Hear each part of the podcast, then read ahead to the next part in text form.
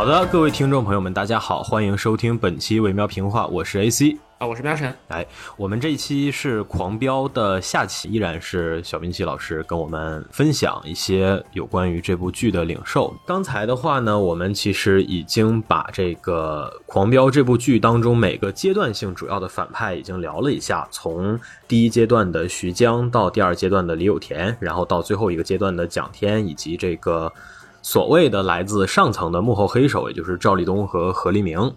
呃，这些人呢，我觉得他们在每个阶段都代表着各自阶段所属的最强的恶势力吧，然后也算，说实话，也算是支撑起整个故事当中的这些核心事件的一关键的作用。那么，除了这些主要的反派以外的话呢，高启强手下的这几位同样也是比较。有戏让让就是同样也是比较耐人寻味的吧，呃，主要是以这个他的弟弟高启盛，然后还有他的御用杀手老莫，以及他的左膀右臂就是唐小龙、唐小虎。虽然名字是这么叫，但是这俩人在剧里头的外号，一个叫虎哥，一个叫刀哥。这个传递出的信息是啥呢？我也不想多说啊。那么我们接下来这部分的话呢，因为喵晨啊，他这个听说我们在录节目，所以他利用我们之前那期节目两个小时左右的时间。疯狂的恶补了一下狂飙，把狂飙已经恶补到第二阶段快结束的位置，然后火速的赶过来啊，连裤子没穿，直接加入到我们这里来。所以我们先欢迎一下喵晨，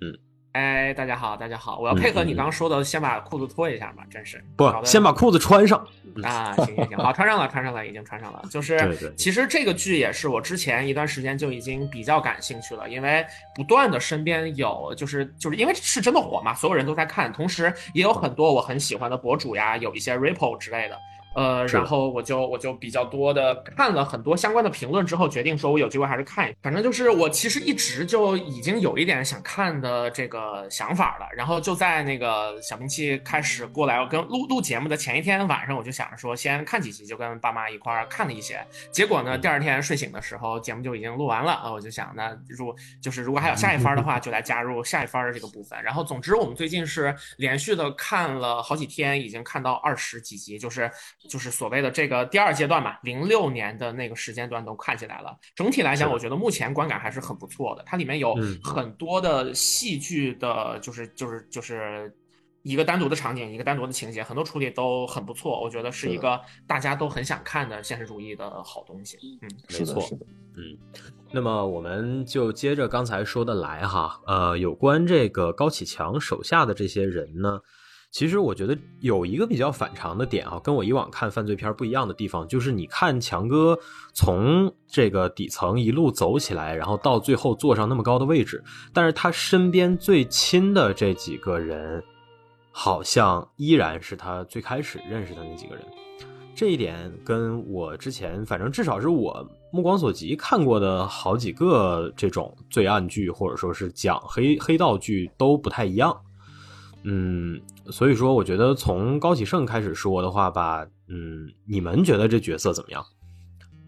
那喵晨先讲吧，先让他讲讲新鲜热辣的这个。呃，也行，对，就正正好好是我昨天看到的那个东西，刚好是第二个阶段里面那个他碰了彩色马骨，然后就是他搞得他哥哥非常非常生气嘛。我在那一段当中所感受的非常强的一点就是说，呃，在整个剧的塑造里面，我觉得强盛兄弟是一个整体。高启盛他除了个人的性格之外，更多在写作上去扮演这个步入黑道的高家兄弟更不受控制的更危险的部分。他通过这样的方式呢，可以更多的去顾全高启强这个人相对正面的人物形象。也就是说，好事儿呢，就是识大体的事儿，好事儿跟安心走得近的事儿，都是哥哥来干。然后呢，不受控制的事情，危险的部分就更多体现在他弟弟的身上。然后呢，很多我们可能觉得这个人物写的不是特别对劲的地方，包括他可能为人很阴狠呀，然后他他比较不识大体，然后甚至于他对他哥哥有着非常强的。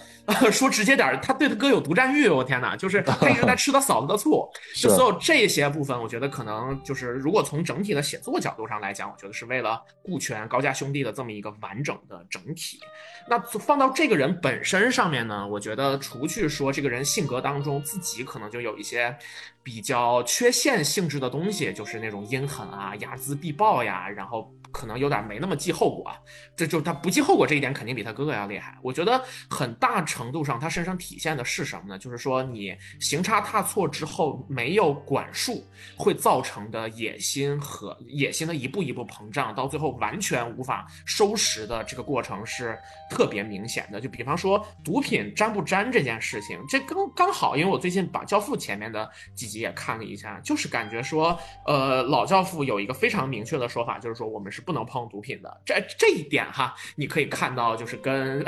高启强是非常相似的嘛，对吧？就是这种有所为有所不为的刻画，对于一个黑道当中的角色来说，是一个绝对的正面刻画，一个正面的加分项。呃，那高启盛会做这件事儿，我整个看的那个过程就感觉是他逐渐不受控制的这个过程，因为就是你的他自己也说了嘛，这东西可以赚非常非常多的钱，那那我我。我们可以带入他的想法，就是你难免会觉得说，我们既然都在干这行呢，那为什么不挑最赚钱的干呢？这看起来是一个非常明确的一个一个思考方式，可是它恰恰是非常危险的。这种危险就证明说，你在踏入到这个不受法律管辖的这个部分当中，你能控制得了自己的东西，其实除了你自己之外，没有别的了，因为你你也不会听。长辈的管，对吧？那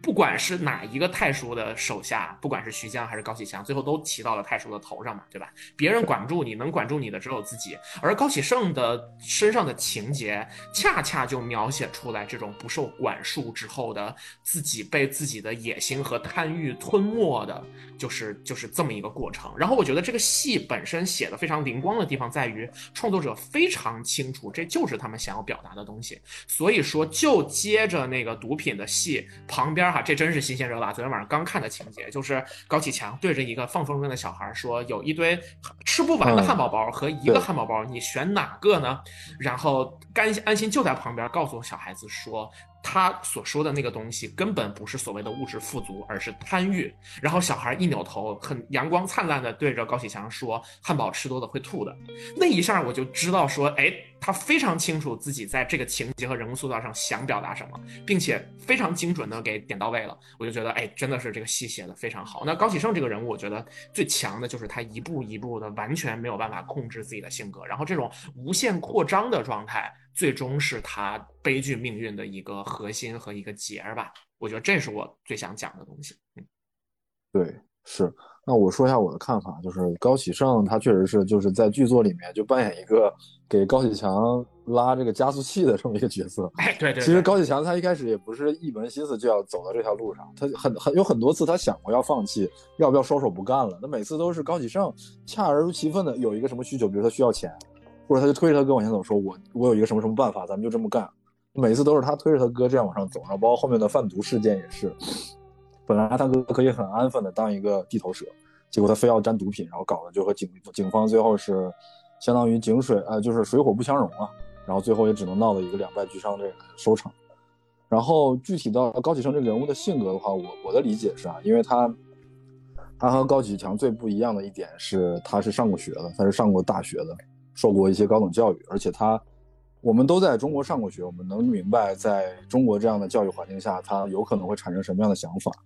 就是你可能在学校里面受到的教育是那种啊，唯成绩论，你只要成绩好，你就一定可以值得比别人更好的生活，或者你就一定会成为所谓的人上人。但是高启高启盛本身的这个家庭环境又是比较的，呃，地位可能是比较的低微，那这种反差可能会给他的心理造成非常大的刺激。我觉得就是说。像前两天喵晨不是在群里面发那个情节，就是说他为什么要打他的同学，这一点可能会有点突兀嘛。我我个人的理解是说，他这个人的心理其实就是非常的扭曲，非常的有有，就是他一方面他有所谓的受过知呃受过教育那个知识分子的那种傲骨，另一方面他自己现实的那个贫瘠实在是支撑不起他那份野心和他的诉求，所以他那个时候的心理是极端的自卑和呃自负相结合的那种感觉。就是他，你看他上学的时候，他要帮他同学写作业，然后呢，他每天只能吃那个什么卤肉饭还是什么的，就是他其实他他他应该是自己是对自己很认可，他觉得自己的价值一定是能够被能够被看见，能够在这个社会上获得自己应当的那个地位。但是现实又告诉他说，那些同学什么都不学，那家里面就是有钱，那就是比你牛，你就是得在他们面前低头。那他可能很难接受这样的现实，所以那天他首先是一直在装孙子，然后又喝多了，而且又偷听到他同学那样在背后这样讥讽他，他可能真的就是控制不住自己的这个情绪，就去这样做了。所以就这种事情，这种这这种这样的经历，可能就造就了高启盛后面的性格，就是一旦爆发起来，一旦成为那个暴发户，他就会肆无忌惮的去呃挥洒和怎么说肆意的去践踏别人的尊严。就是让他自己在就是教育中所经受的那种理念的负的一面完全暴露出来，就是说，那你看我就知道我就应该是人上人，那我成了人上人，我才不管你们这这其他人要怎么想，我就是要赚钱，我就是要干最牛的事儿。这京海掉下来所有的硬币必须都在这姓是我们姓高的，就他他这种想法可能就是源于，就是嗯不正确的教育加上他那个所处的那个比较扭曲的那样的环境。结合起来造成的一个结果，我个人的理解是这样。就是前段的那种学生气还没有褪去的部分，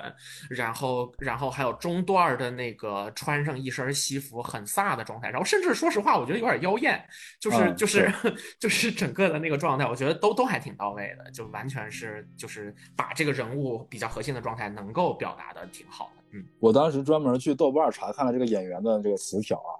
也不知道他这个词条是专门找人编辑过还是怎么样。他给那个苏小听的备注是中国内地实力型男，我当时看到这个就真的爆笑。怎么想的？对，而且就是感觉还挺有年代感的，跟那个《狂飙》播出的那个 那个里，就是就是故事里面的那个时段所使用的话差不太多。是的，是的，对，好怪。关于高启盛的话，我说两个点吧，就是性格，首先。我们都有一个共识，就是高启盛的性格是远比高启强要危险的多的。是的。这个性格的危险呢？刚才小冰溪老师提到了，说由于教育和自身处境产生的心理落差。就是喵晨提到的是说，从剧作的角度上来讲，他要和高启强在人物性格方面形成一定的对比。我想说的是，有些时候就是性格里的那种危险，它算是一个先天注定的事情。我们说这部剧当中哈，它着重描写了高启强和两个。呃，弟弟妹妹之间发生的这些事儿，然后包括说他们后来一路走走过来，但是对高启强的爸妈几乎没有什么太细节的描写。嗯，有的话呢，也仅仅只是通过只言片语，也就是强哥跟这个安心聊天的时候曾经说过，就是说喝酒啊，然后打人呀之类的，对吧？有过这样的，我记得是有过这样的描述，说他爸爸高启强和太叔讲了这个故事，好像。讲他爸的那个故事，对对对，是的，是的。然后我想说的其实就是遗传，就是你从高启强身上几乎看不到来自原生家庭甚至是父母的某些东西，是因为高启强这个人在这部剧当中，他在出现的那一刻起，他就是他的原生家庭的全部。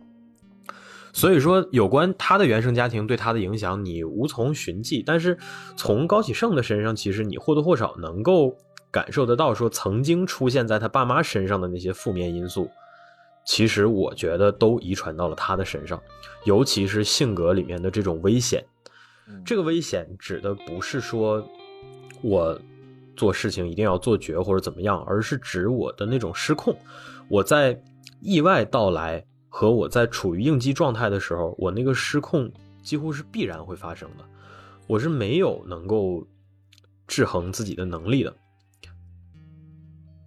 这一点，我觉得才是他个人悲剧最大的根源，也是，嗯，反正整体吧，从这个片子当中出现的各种各样的意象当中，我能感觉到最危险的。我我能感觉到这个，其实我现在有的时候想想啊，很大程度上是因为我曾经有一个阶段。也有点这种负面的因素，就是说那个事儿如果真的到我这儿的时候，我是没有办法控制住我的情绪的。所以说我其实非常能够理解他在这个影片当中很多时刻表现出的那种，你可以说是躁狂啊，或者说是对这个自己哥哥的质问呀，对吧？然后以及是说他被这个李宏伟侮辱过之后，然后一直就是对吧？他他的那股火其实一直压在心里，然后你不管说冻带鱼砍人，还是前面的泡菜拌饭飞脚，对吧？其实这些细节都能看出他是一个真正意义上睚眦必报的人，对，而且他的这个睚眦必报可还不像说这个呃。就是你看啊，同样有类似戏份的是徐江，但是徐江那个更多是因为失去了儿子之后的失控，再加上他本身心底里有点野心，他想要试图洗牌，他想要试图从太叔那儿夺夺来一点这种话语权。但是高启盛不是，高启盛几次关键时刻的这种作死或者说是失控，他都和大局没有什么关系。所以他就是单纯的失控，而我们说这个失控源于他性格里的这种危险，那这种危险其实是大于你任何时候所谓具体处境里头的危险的。我觉得这个东西才是真正会把你从安全的地方拉下来的那个最最关键的因素。演员本人的话，其实气质之类的，我觉得他他本人其实是个挺活泛的人，然后呃。在活动里头，他们一起的这个连麦活动什么的，你也能看出来他的状态，他日常的状态其实就比较的亢奋。所以说我愿意相信，说他也调动了自己性格里头，或者说自己情绪上的一些特性来诠释这个角色。然后再有就是演员本身有颈椎病，好像是颈椎侧形还是怎么样，所以他在剧里头那个呃所谓叫什么驼着背，然后经常抻着脖子往前就耸的那个状态，其实嗯。某种程度上，他体态上自然的东西，这样对，所以说，嗯，反正高启盛这个角色，我觉得就是也算是和演员本身的个性特质有非常充分的协调。这一点，我们之前在聊那个贺岁档《满江红》的时候有讲过，说今年张艺谋的思路就是说让这一帮演员，呃，各自发挥他们身上最天然的、最纯实的那个特质。利用这个东西去呃构建角色，这个是张艺谋现在的思路嘛？其实就是多少的我在看《狂飙》的时候也感受到一点，我觉得就是这个演员的气质啊、个性啊，他就有点这个方面的感觉。然后这个是其中的一个，就是说这种性格里头的危险。再有一个的话呢，就是有关于，我觉得还有一个其实真正让他走上绝路的东西是距离感。这个距离感。你看哈，他虽然在剧里头一直以来就是啊黏着他哥呀，或者怎么样的，但是说实话，就是他哥做了这么多事情，没有一件事儿是第一时间想到说，哎，我可以让我的弟弟跟我站到一块儿去分担一些什么事情，或者说我可以听从他的意见或者是建议，他没有。高启强虽然爱护自己的弟弟妹妹，但是他。不代表说他在自己办的这些事儿上会信赖，虽然他自己美其名曰说我是不想让他们两个卷进来，但是不想让他们卷进来，这是一个比较官方的说法。你要是说真的把这句话掰开了揉碎了，你可以理解为说他不觉得弟弟妹妹有足够的能力。对，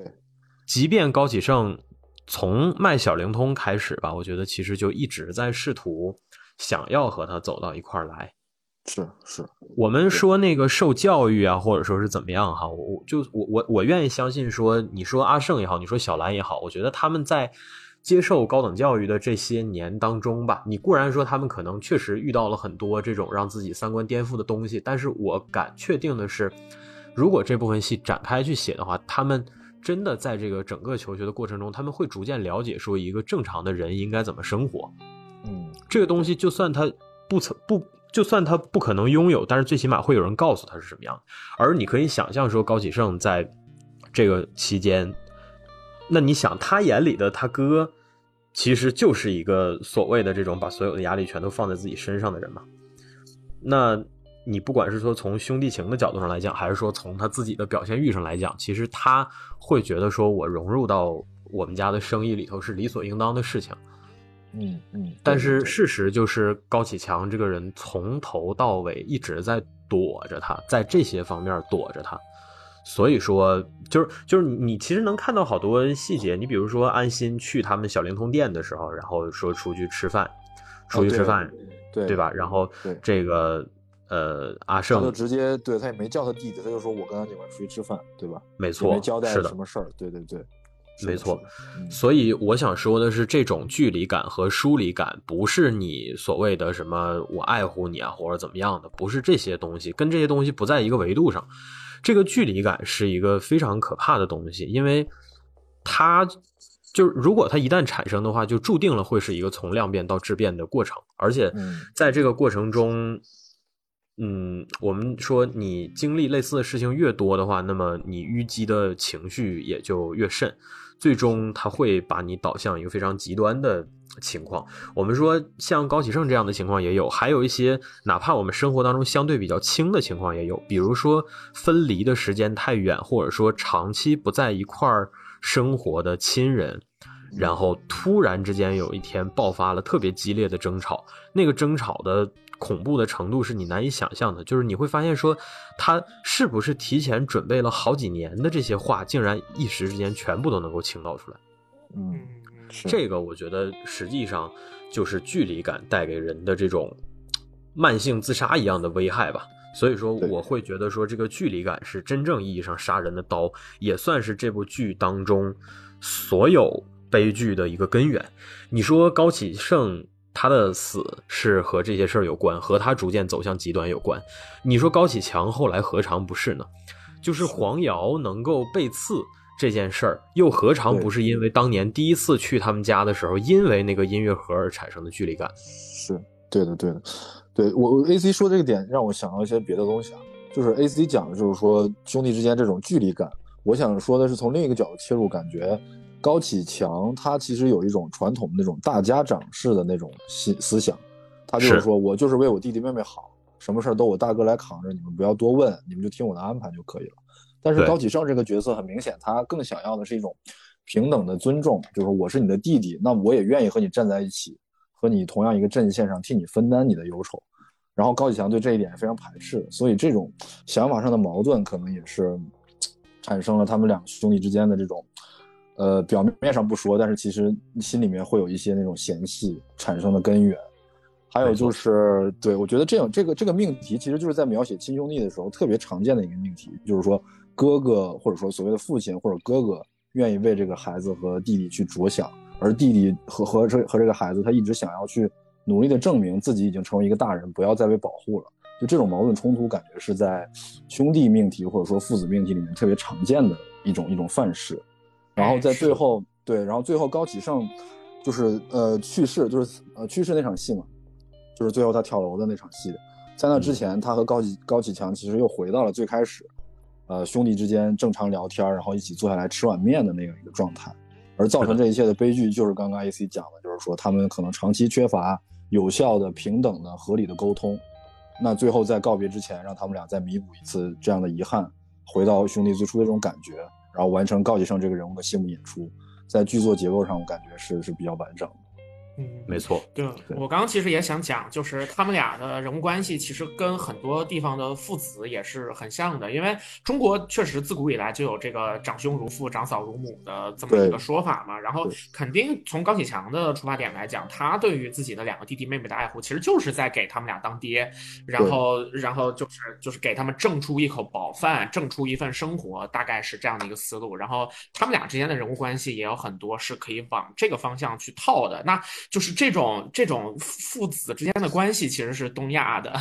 就是我们的文化当中最核心和最就就最主要，然后大家也最能共情的命题了。不过，其实从高启盛这边还有一个，就是我前面也就是就是讲了好几次，我甚至在刚刚因为小兵器讲了那个就是演员苏小丁老师的这个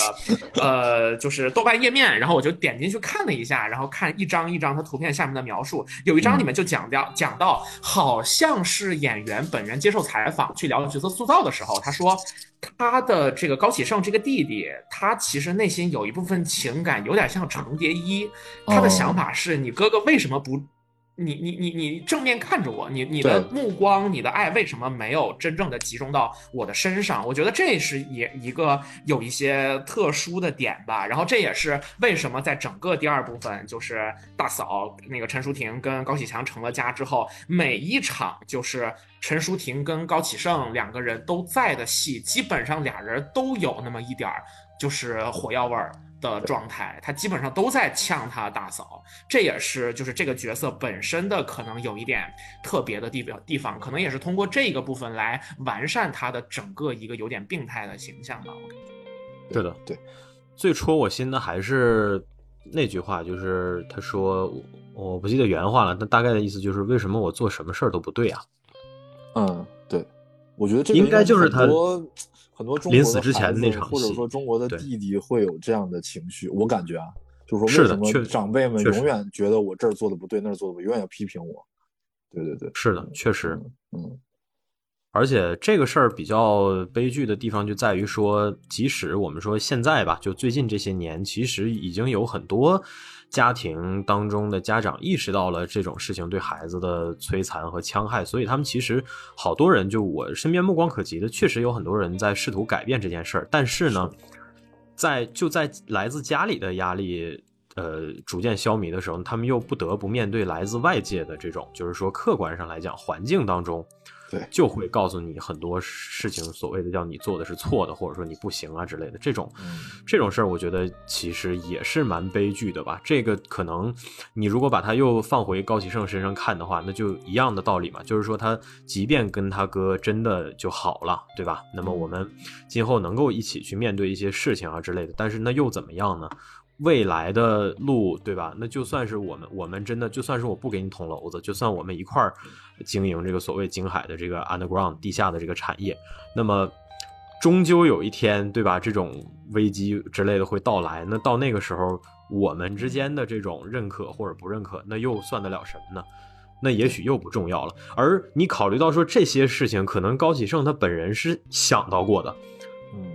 所以说，就愈发让这个角色身上那种所谓的危险和绝望，以及那种时刻紧绷的焦虑，显得愈发的合理。我不知道演员有没有参透到这一层，但是我愿意相信，可能确实做了这方面的功课。演员在戏，在这个好多场戏里面，就是你能感觉到说他那个人。他的面部肌肉紧绷的程度已经是有点夸张了，然后感觉他说话的时候就是面部会有点抽搐，甚至手会有点抖什么的。对，而且眼眶是发红的，就是上面有好多血丝啊之类。我觉得这些其实都算是一些小细节吧。嗯嗯，对。行，那这就是有关高启盛的一切了。呃，演员反正挺厉害，我觉得你可以说有这个人设的功劳，但是我还是希望说。今后能看到一些比较不一样的地方，因为我记得有一场戏的花絮里头，他说他参好像就是呃冻带鱼砍人那段嘛，他说他参考了小丑，好像是说啊，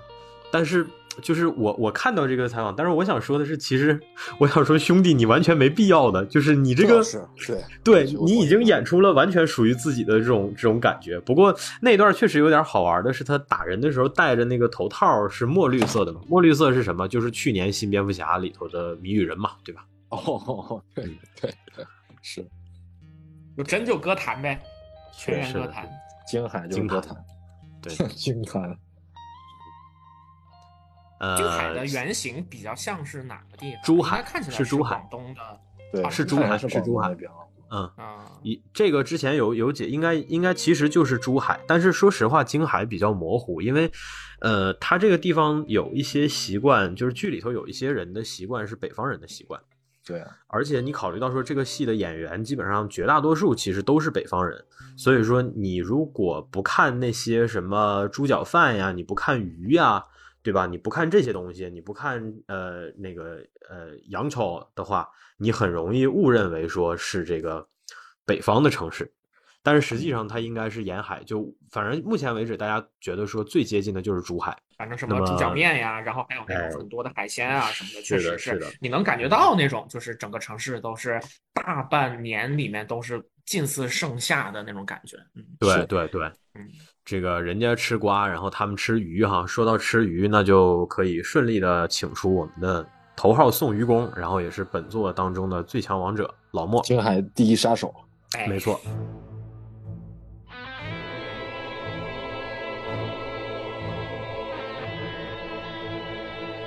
老莫呢，我觉得他好玩的地方在哪呢？哈，就是第一是。你说这个人演的是一个杀手，是一个纯纯的亡命徒，但是说实话，他长得没有那种气质，一点都没有。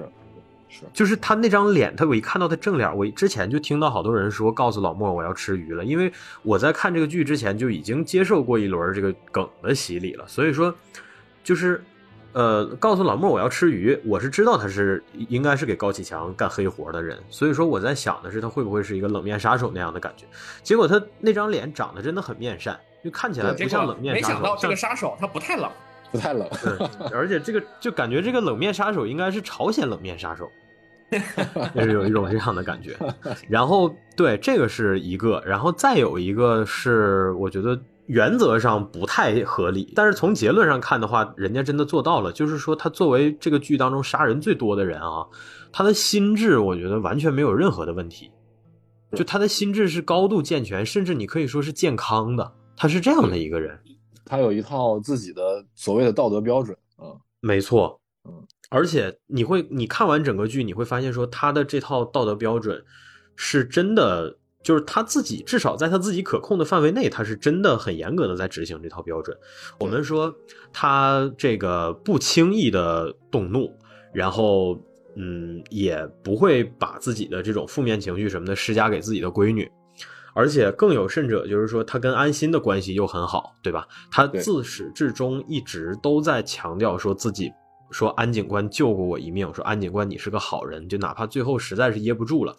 还是说安警官，别以为你怎么怎么样，我就不敢怎么怎么样。这话的潜台词就是说，我是真的不想杀你。说实话哈，就是说你整体看下来，你会觉得说。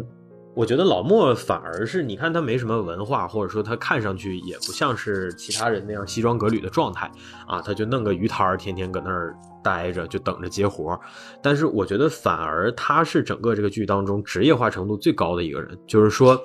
非到万不得已的时候，我绝不轻易的滥用暴力。这件事儿，我觉得真的也是挺难得的吧。对，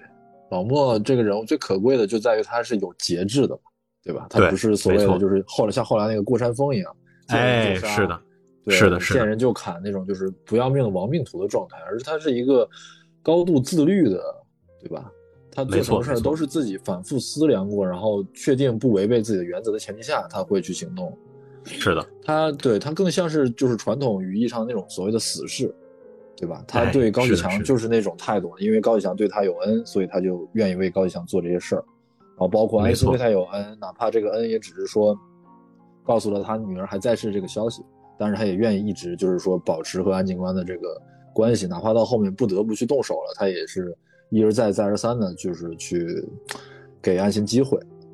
是然后对，然后这个角色其实最让我惊艳的就是这个演员的演技啊！我一开始真的没想到这个角色有这么大的剧情空间。当时以为只是说在调查黄翠翠的时候顺便查到他，然后给他一点台词而已。他就是听到黄翠翠那个消息的时候，他那个表情的复杂程度，我觉得真的非常非常厉害。就是说，首先是他说我要杀了他，然后就那种愤恨的表情。然后后来听说黄翠翠死了，又有点遗憾，然后还带着点喜悦，就就有种大仇得报了那种。然后最后又知道他其实没有背叛自己，还生了一个女儿，然后那种难过。哎呦，这个演员真的太厉害了，我觉得。是的，是的，嗯。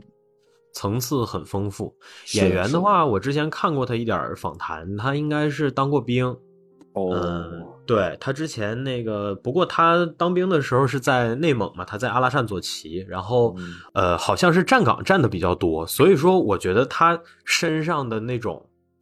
有点儿，其实你甚至可以说有点文静、有点沉稳的那种气质吧。我觉得可能就是很很沉稳，对对对，没错。就你能看出他日常是一个会花费大量时间去思考的这么个人，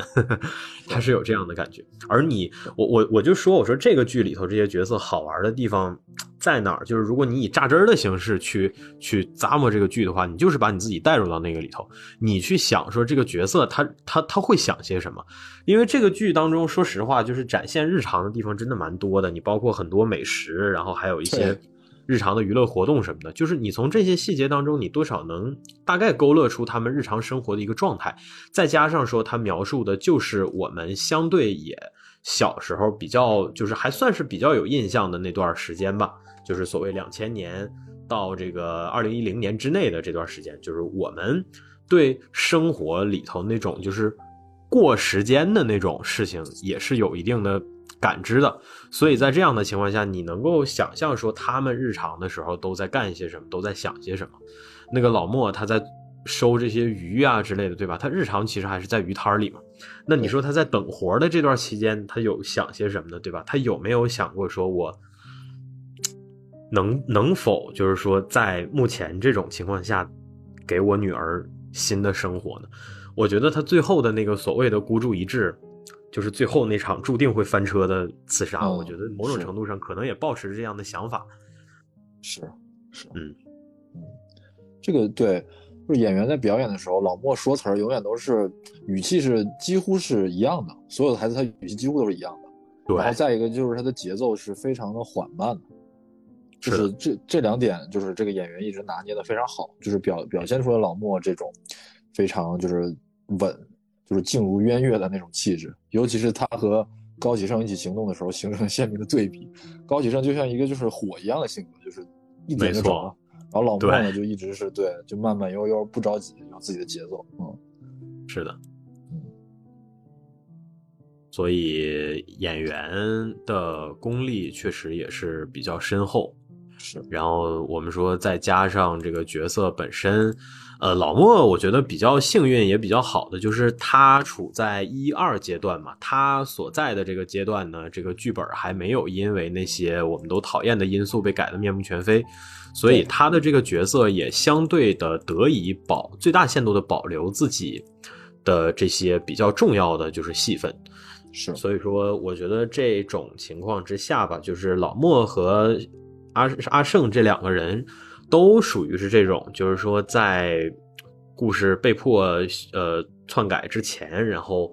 就把自己最出彩的戏份都发挥完了，而留下的形象呢，也相对的算是比较完整，而且也是比较优秀的。嗯，是的，是的，对啊。还有一点我想补充一下，就是老莫他整个人设肯定是很讨喜的嘛，我觉得啊在观众这边应该是人气蛮高的。就是就是，但是蛮可惜的一点就是说，他其实在出狱之后。他是想重新做人的嘛？因为安心给了他生活的希望，他还拿了很多奖状想给安警官看。但是结果他出狱以后，他的一系列遭遇吧，先是去村子里面找黄翠翠，结果黄翠翠的姥姥就是说你不要再见到他，然后直接把他赶出门去。然后回到那个生活的那个旧厂街，也没有人接纳他。这个时候是高启强，其实怀着就是其实怀着不纯洁的目的嘛，想要就是利用他，然后就给他各种就是各种好处，让他在这做生意啊，就表现的非常大度。就所以，他其实相当于是不幸的掉入了高启强精心设计的一个陷阱里面，最后又误入歧途，就蛮可惜的。如果他一开始，他从监狱里面走出来的那一那一天，他经历的是一些好人好事儿，能够再多给他一点机会，他可能真的能拥有完全不一样的人生。嗯是啊，我我在看他刚出狱那一段，然后就是高启强给他又又是安排住处，又是送这个就是工作送范哲，就这些部分，然后我在想说，哇，这个跟老教父就是早年间在纽约做的事情很相似，就是他在保护就是手手手边的每个人，结果到后面一下子才明白说，哦，这实际上是阴阳死士嘛，就是刚刚说的这个词，就是实际上目的还挺明显的，嗯，是的，没错，嗯嗯，对。就感觉有一些，其实像这些部分都能够给人很强的悲凉感，因为你知道这些情节虽然我们不忍见到，但它是绝对合理的。呃，不管是说老莫的这个身份、他的命运，还是说高启强会去做这样的事情，这些事儿都是你身处其中，你你都不会有任何对于这件事情的，就是很大的改变吧。就是我觉得这也是这个剧很多部分写的很好的地方，就是就是咱们说好的现实主义。的故事嘛，就是你能你能想到的会发生的事儿，基本都会发生，而且发生的这些事儿也没有特别不合理的部分。基本上你能看到每个人都因为自己的性格而迎接自己的命运这样的感觉。对，还有就是一些先天的这种条件吧，像是你可能生在这样的地方或者怎么样。对对，就是很多事儿你没有办法左右，没办法改变，只能看你运气好不好，能遇到好人还是遇到坏人，真的就一念之差。嗯，是的，是的。呃呃，我就是因为因为我前面讲了嘛，我是只看了两个部分，就零六零零零年的这个时段的事情和零六年这个时段的事情，马上就要看完了。然后我就感觉说后面的部分，因为其实大家都在说说从二十八九集之后情节就都不是很好看了嘛，大家都觉得说它有很大变动，然后有很多事儿可能没那么合理。然后我我其实也在想说，我看到那儿要不就假如没时间时间不够的话，可能就不看了。但是今天听听这些之后，就发现其实还是有一个很重要的部分，就是。每一个人物的结局是什么样的？他最终是怎样迎来自己的生命结束，或者说最终的归宿的这个命运？这个过程是一个还挺关键的点，所以我后面可能还是会继续去看一下。是的，是的，其实是可以看的，就是因为之前那个我也本来打算说看到二十六集就不往下看了，但是我后来反应了一下，我觉得这事儿没所谓。因为什么没所谓呢？就是我们可以自己去。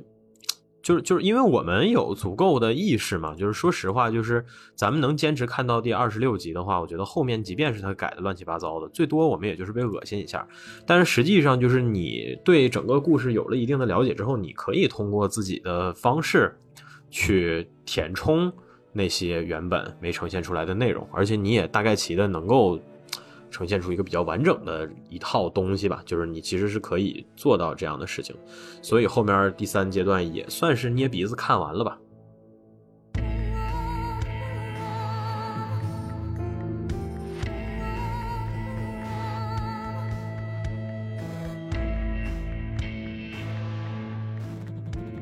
呃，老莫和高启盛是这样，然后再有的话呢，就是两个我没想到会有这么多戏，而且没想到能走到这么往后的角色，就是所谓的跟刀哥，刀哥，没错没错，是的，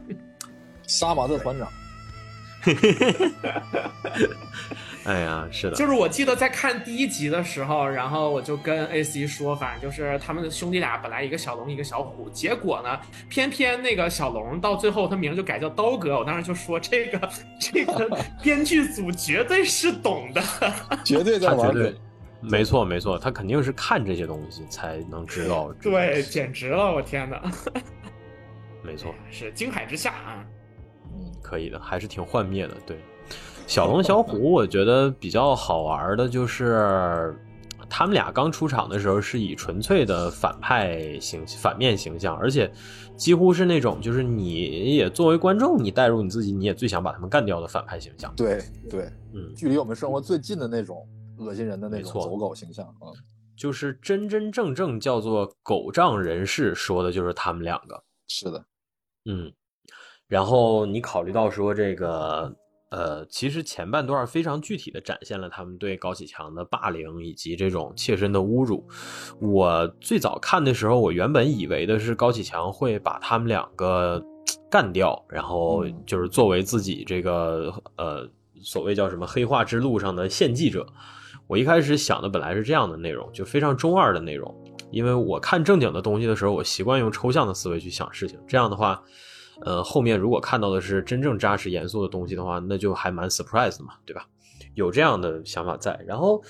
呃，我想说的其实是随着这两个角色戏份的丰富吧，就是让我看到说他们表演方面的一些比较不错的地方。这里边尤其点名的应该是唐小龙出狱的那段。唐小龙的演员是林家川，他其实是张颂文的同学呀。嗯，是的，是的，是的，嗯。林家川他在这个呃戏里边，其实他的角色的年龄跨度还蛮大的。呃，我说的是妆造角度的哈，就是因为你考虑到说他和小虎虽然岁数大概相仿，但是他出了监狱之后，整个人形象还有那种气质就完完全全变了。哎，是是，而且我们说。对我们说，这个剧开场第一场戏，其实就是相当于是中老年高启强和这个刀哥，呃呃，对，和这个中老年刀哥的这个这个这个在一块儿。那个时候，你其实你要想小龙，大概其也得有个五十来岁了，对吧？然后这个时候，你看他已经其实是有点须发洁白，还留着胡子，而且看上去面如土色，就是瞅着黑胡子，穿的衣服也相对比较沉稳，能看出来比较有档次嘛。但是。呃，他是给我感觉就是说，随着这个年龄，呃，就是随着这个时间推移吧，就是他真的身上有那种岁月的痕迹的。但是唐小虎不是，唐小虎反而给我感觉是越来越年轻，后边发型越来越帅了。没错，他的发型是真正朝着所谓的这个呃如龙的 那种感觉去弄。对对对。但是你考虑他叫虎哥，所以其实他是如虎嘛。是。对，就他们俩的话，我觉得就是，嗯，算是角色定位本身就挺给人以惊喜的吧。你没有想到说。他们竟然能后面能陪着强哥走那么长时间，而且竟然真的没有变节，就是前面这么狗搜的这俩人，对吧？但是竟然怎么怎么样？其实这就是我们说所谓的那种好剧的呈现出的。虽然这个地方用这个词儿可能有点大哈，但所谓的史诗感，其实就是让你看到随着时间推移，尤其随着较大的时间推移，发生在每一个人身上的那种非常具体的变化。我到现在还记得说，当时这个唐小虎一脚把高启强的那个啊，不是一脚，他是他是一巴掌，对他一巴掌把高启强那个电视弄到地上摔碎了的那个狗仗人势的那个德行。然后我又想到说，后来这个呃，他接他哥出狱的时候，然后他说强哥给我们报了商学院了，对，给他哥听 傻了。然后他哥，他哥，他哥就问说：“能学会？我还能学吗？”然后小虎来了一句说：“我都学会了。”是我初中学历，我都商学院毕业了。对，所以说就是我觉得真的是都是这样的细节。然后他最后 要说吗？我要不还是我无所谓，我无所谓。你无所谓是吗？行吧，就是他最后确实无所谓。我因为因为我最后他们就是该判的都判了嘛，然后我还在那儿等。我说小虎哪去了？我在那儿等的过程中，后就我后来我才想起来说，哦，原来他前边已经为了保护这个高启兰和这个呃黄瑶，然后哎是高启兰和高晓晨还是高启兰和黄瑶？哦是是和黄瑶对，尤其你考虑到后面为了保护高启兰和黄瑶。然后，对吧？被这个过山峰给极，就所谓的其实是想极限一换一，但是直接被过山峰给做掉了。对我到那儿，我才想起来说这个角色原来已经悄无声息的消失在前面了。就是说实话，是因为啥呢？就是我前边随着一场又一场的戏，我几乎都有点习惯他的陪伴了。就尤其是你 看，基本上每一次有这个高家的戏，每一次高家有什么事儿，对，基本上都有他。他是真正意义上的鞍前马后的这么个角色。是，就像你每天打开 B 站就会想刷一下虎哥的经典语录一样，不知不觉就已经习惯了啊。是的，而且就是很多时候那种播放量一的视频都能够直接被我刷到，这号属于是养废了。对，就我觉得属于是虎哥的铁粉哈，就不是黑粉那种没有涵养性的。对，就是人也相当不错，很搞笑，粉丝挺多的。哎。哎，你看，这不正好是强哥身边的两条狗吗？高启强，你铁粉挺多的，你人也非常不错，很搞笑啊！你管好你身边那两条野狗。哎，全对上了，全对上了。骂人，这真不是呀？对，这真不是我们故意想要整这个这一出，但是是真的对上了。嗯，是，反正总之吧，我觉得就是这俩角色某种程度上都算是陪伴感比较强的角色。嗯，而且好的作品其实就是这样嘛，就是他试图想要营造一个大家族或者说一个大帮派的生态，他就会让你感觉到这些人都是日常存在于这些人的生活之中的。是的，是的。岁月公平的作用在每一个人的身上，让你看到说这些人以他们的性格和他们经历的事情，最最终会给他们造成什么样的影响。就这样的跨度，其实恰恰是电视剧这个载体会比较优于去展示的东西。就相比于电影来说，我觉得电视剧展现这个会会更便利。嗯，没错。然后你考虑到说，嗯。啊，当然了哈，我还是我还是这个地方，我还是想要稍微重点的提一下，就是唐小龙出狱的那场戏，他在里面蹲了五年以上十年以下，然后他是大概其减刑，说他减刑出来的，但是这个蹲了六年嘛，没错，他至少就是零零到零六这段时间。是的，是的，所以说这个期间他在监狱里的这些事儿，那是一笔都没有写。但是，他出了狱之后，整个人的那种状态，就是我相信蹲过监狱的听众们一定也能够共情啊，就是说也能够理解真的就是希望蹲过的人们都不要有这样的共情。就就对，就是真的，可能就只有我这种在佳木斯监狱蹲过三年的人才会有反应，就别人一喊名我就动。嗯，就是的，没错，对对，就就是这种东西设计的就挺有意思的，就是唐小龙道这种，就是 PTSD 这个事儿吧。说实话，我以前国内那些就是你像六组啊什么的，就是这种也是有罪案有刑侦的剧，我也看过不老少。但是说实话，就是没看没大看到过把 PTSD 非常具体的放到。这个角色的日常上的，因为六组，说实话，我觉得他多数的时候吧，就是那些罪犯或者那些当事人，他可能更多还是处于一种像摄像头对着他的视角，他更多的时候就是在面对着所谓的这种审讯呀或者之类的在说事儿嘛，或者是说，就是这样的戏肯定相对的多一些，但是。你像这次这种戏，就是真正所谓把这反派这一大家子也当成一个一个所谓的日常像生活像的这样的，呃东西去去做的情况下呢，你就能够更多的看到这样的东西。我觉得这也是比较不错的地方。小龙那个眼神里头那种游离，然后那种木讷，反应慢，而且尤其神来之笔是演员本来个就非常矮，他实际上比他弟弟唐小虎要矮将近一个头左右吧。所以他那场戏当中，就那场戏有很多就是全景拍法嘛，就是你能看到说他这个本身就个子就不太高，然后他站在一帮比他高的人中间，那个我记得呃小虎首先比他高嘛，然后这个阿胜，然后甚至强哥好像都比他高，大嫂好像也比他高点儿。哎，这我倒真没注意，就是身高是差这么多吗？就之前其实可能是因为镜头的原因，他一般站在中间，然后是他跟，但是我还真真没关注说他比别人矮那么多。没错，他比他比，就是他至少是他跟他弟弟站在一块的时候是非常明显能看出来是矮很多的。嗯，然后那场戏我注意的倒也更多的不是身高那种差距，主要就是那种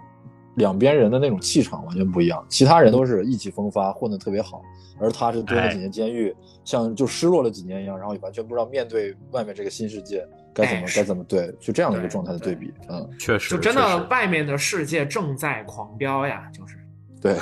没错，没错，确实是这样。发展是，就我记得我们小学读书的那会儿哈，课本里面经常用一个成语叫“日新月异”。实际上，我们回想起来，在二十一世纪的前两个十年当中，形容中国多数地区真的可以用这四个字来形容。但我觉得再往后就比较难了，就比较难了。那是一个已经离开很难再复现的这么一个时代时代的状况。嗯。确实，确实，而且你，而且你考虑到说，这个剧当中有非常具体的情节上的东西在帮助你理解这件事儿，就是高启盛创的那个业嘛，小灵通，小灵通，呃，对，赚到钱了，然后那个一时兴起又多囤了几十万台，结果小灵通没了，信息时代到来了，送都送不出去。没错，就是这前后才几年呀，就这种事儿是有时代烙印的。我们你看，我们穿插在这些角色经历里头都说出来了。我看到小灵通那段的时候，我印象非常的深刻，因为我们家有一个长辈亲戚，他就是我们那个城市第一批在卖小灵通的人。哦，他的店就开在我们城市的那个广播电视局的楼下。我到现在还记得那个店的名字叫极化寻呼，寻呼就是通讯的讯。对，呼就是呼叫的呼，所以你就别说小灵通了，你说之前还有个东西叫传呼呢，没错，嗯嗯，是的。然后我现在回想，就是因为考虑到我这个亲亲人后来看他过得也不算差，所以我估计他当年应该是及时止损了，至少是没有囤货，啊至少是没有囤货。对，嗯，就是他们这些事儿的背后，真的是无数的所谓叫做城镇人口，然后创业过程当中踩的坑啊。在这部戏当中，包括对，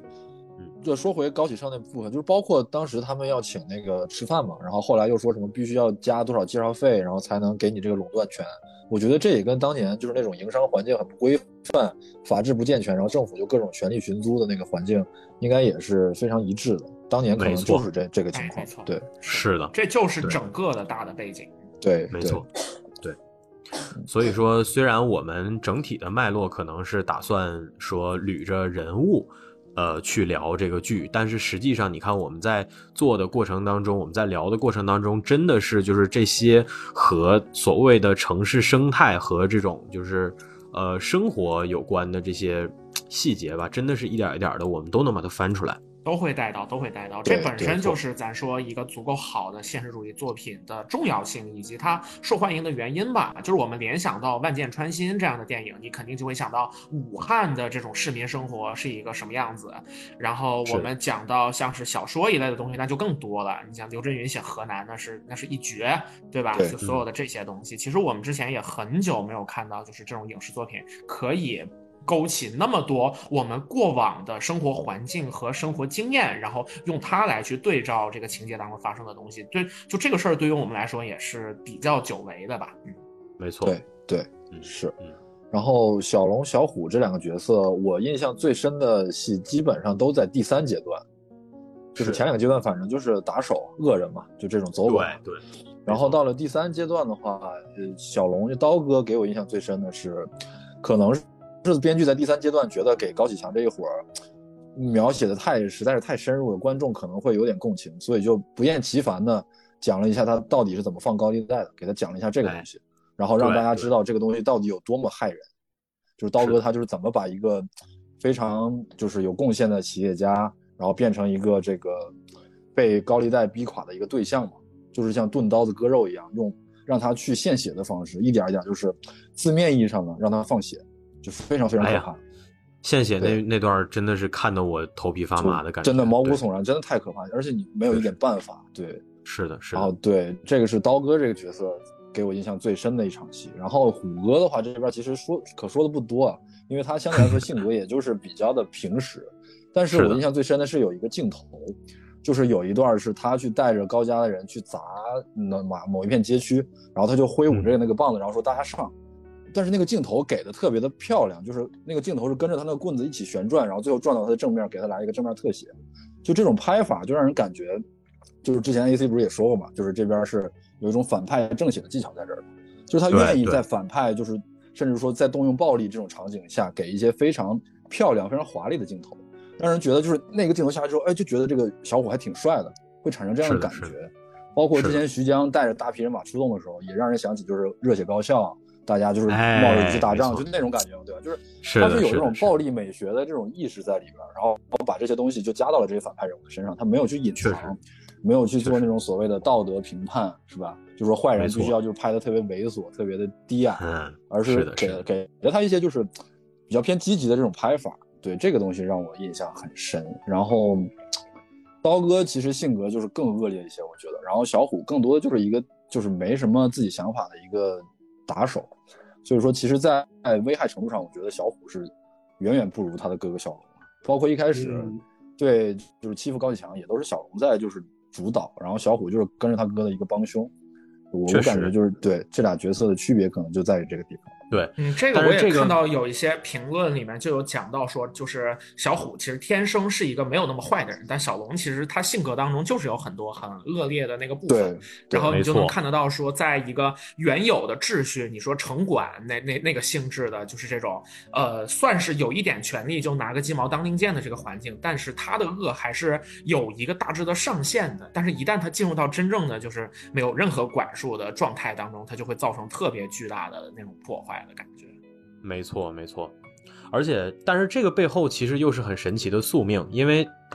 哥哥领着弟弟生存，那哥哥注定是要承担更多，对吧？绝大多数的故事里至少是这样的。我这个地方其实让我想起来一个啥？想起来知乎的那个答案，之前喵晨也提过，在我们好多期节目里头都说过的，就是说武松跟武大郎之间的感情为什么会那么的深厚。说这些东西是你浮皮潦草的去看《水浒传》的人完全理解不到的。就是说，武大郎没掉的那一刻，武松想到的就是之前曾经的这些所谓的这个孤苦伶仃啊，然后包括他哥哥承受的这些压力。其实说真的，就是虽然说这部剧当中是反派角色哈，但是我们。心里头都清楚，说他并没有完完全全的以刚才像那个大家说的这种矮化呀、丑化的这种方式去做他们，所以你在看的过程中，你就会想到的其实就是这些嘛。就小虎他就是没有心眼儿嘛，他为什么没有心眼儿？因为他哥哥有，因为他或者说因为他哥哥学会了。你不管他哥哥性格里是怎么样的，但是至少至少是学着干坏事就完事儿了嘛。对，就是说他不是没有幻想，而是他不需要有幻想，有幻想就是他哥就够了。对。没错。就是这样的感觉，所以说这俩人真的挺有意思嘛。你从这样的细节里头，你或多或少的其实又能够感受到一些。然后还有就是，我觉得唐小虎这个角色真正让人完全讨厌不起来的，还有一个挺好玩的地方，就是其实已经到剧情后段了啊，你才某一集当中，你发现他竟然还有个媳妇儿，而且他竟然真的没有，他也没有背叛他的媳妇儿，就是他他还他甚至都不是一个特别花花的人，对对对对。这个我看到演员采访，好像演员也说说演到那个时候我才知道，原来我还有个老婆。演员对，没错，对对，就就很就很搞笑，就很搞笑，是的，对，是是。包括因为那个老婆是登场很晚嘛，然后在那之前，就是在第三阶段的时候，就是感觉有些镜头有意无意的在暗示唐小虎对高启兰好像别有一番这个感情。包括我当时在看的时候，我也产生了这种错觉，是不是？唐小虎就喜欢高启兰之类的，我看网上有很多人磕他俩的 CP，然后结果到那一集直接出现了一个唐小虎的老婆 是的，直接幻灭了，对，直接幻灭了。啊，我觉得这个好像是我在看到一些网上的反馈当中讲到的，说《狂飙》里面全员孤家寡人，就是除了像高启啊、高启强、高启盛这种，他一出场就是一个家庭性质的这种登登场的之外，其他每个人其实都，你要么是说感情不顺，要么就是干脆就没有就没提，就是就是就这一块的描写，确实是相比之下少了一些。确实是这样，是是这样的，是这样，嗯。嗯，不过咱也可以说嘛，就是它篇幅也不长，可能也是一个做减法的选择。就它目前呈现的这些部分，就是本身都是做的很到位的。确实，至少前面的两个篇章，我的感觉是这样。是的，是的，没错，是的。行吧，那就我觉得咱们强盛男团这个地方已经 也说的差不多了，就是这四位性格各异的人，然后这四个人好像前段时间，呃。参与了一个，他们一起参与了一个专访，还是怎么着来？一个时尚杂志，还给他们拍了比较帅的照片然后，反正就是你感觉也挺有意思。他们四个演员真的都很厉害，就是他们那个杂志那种是属于说拍一组大片，但是同时他还会放一段十几、二十几分钟的访谈，会问他们非常具体的问题。这几个人每一个人都。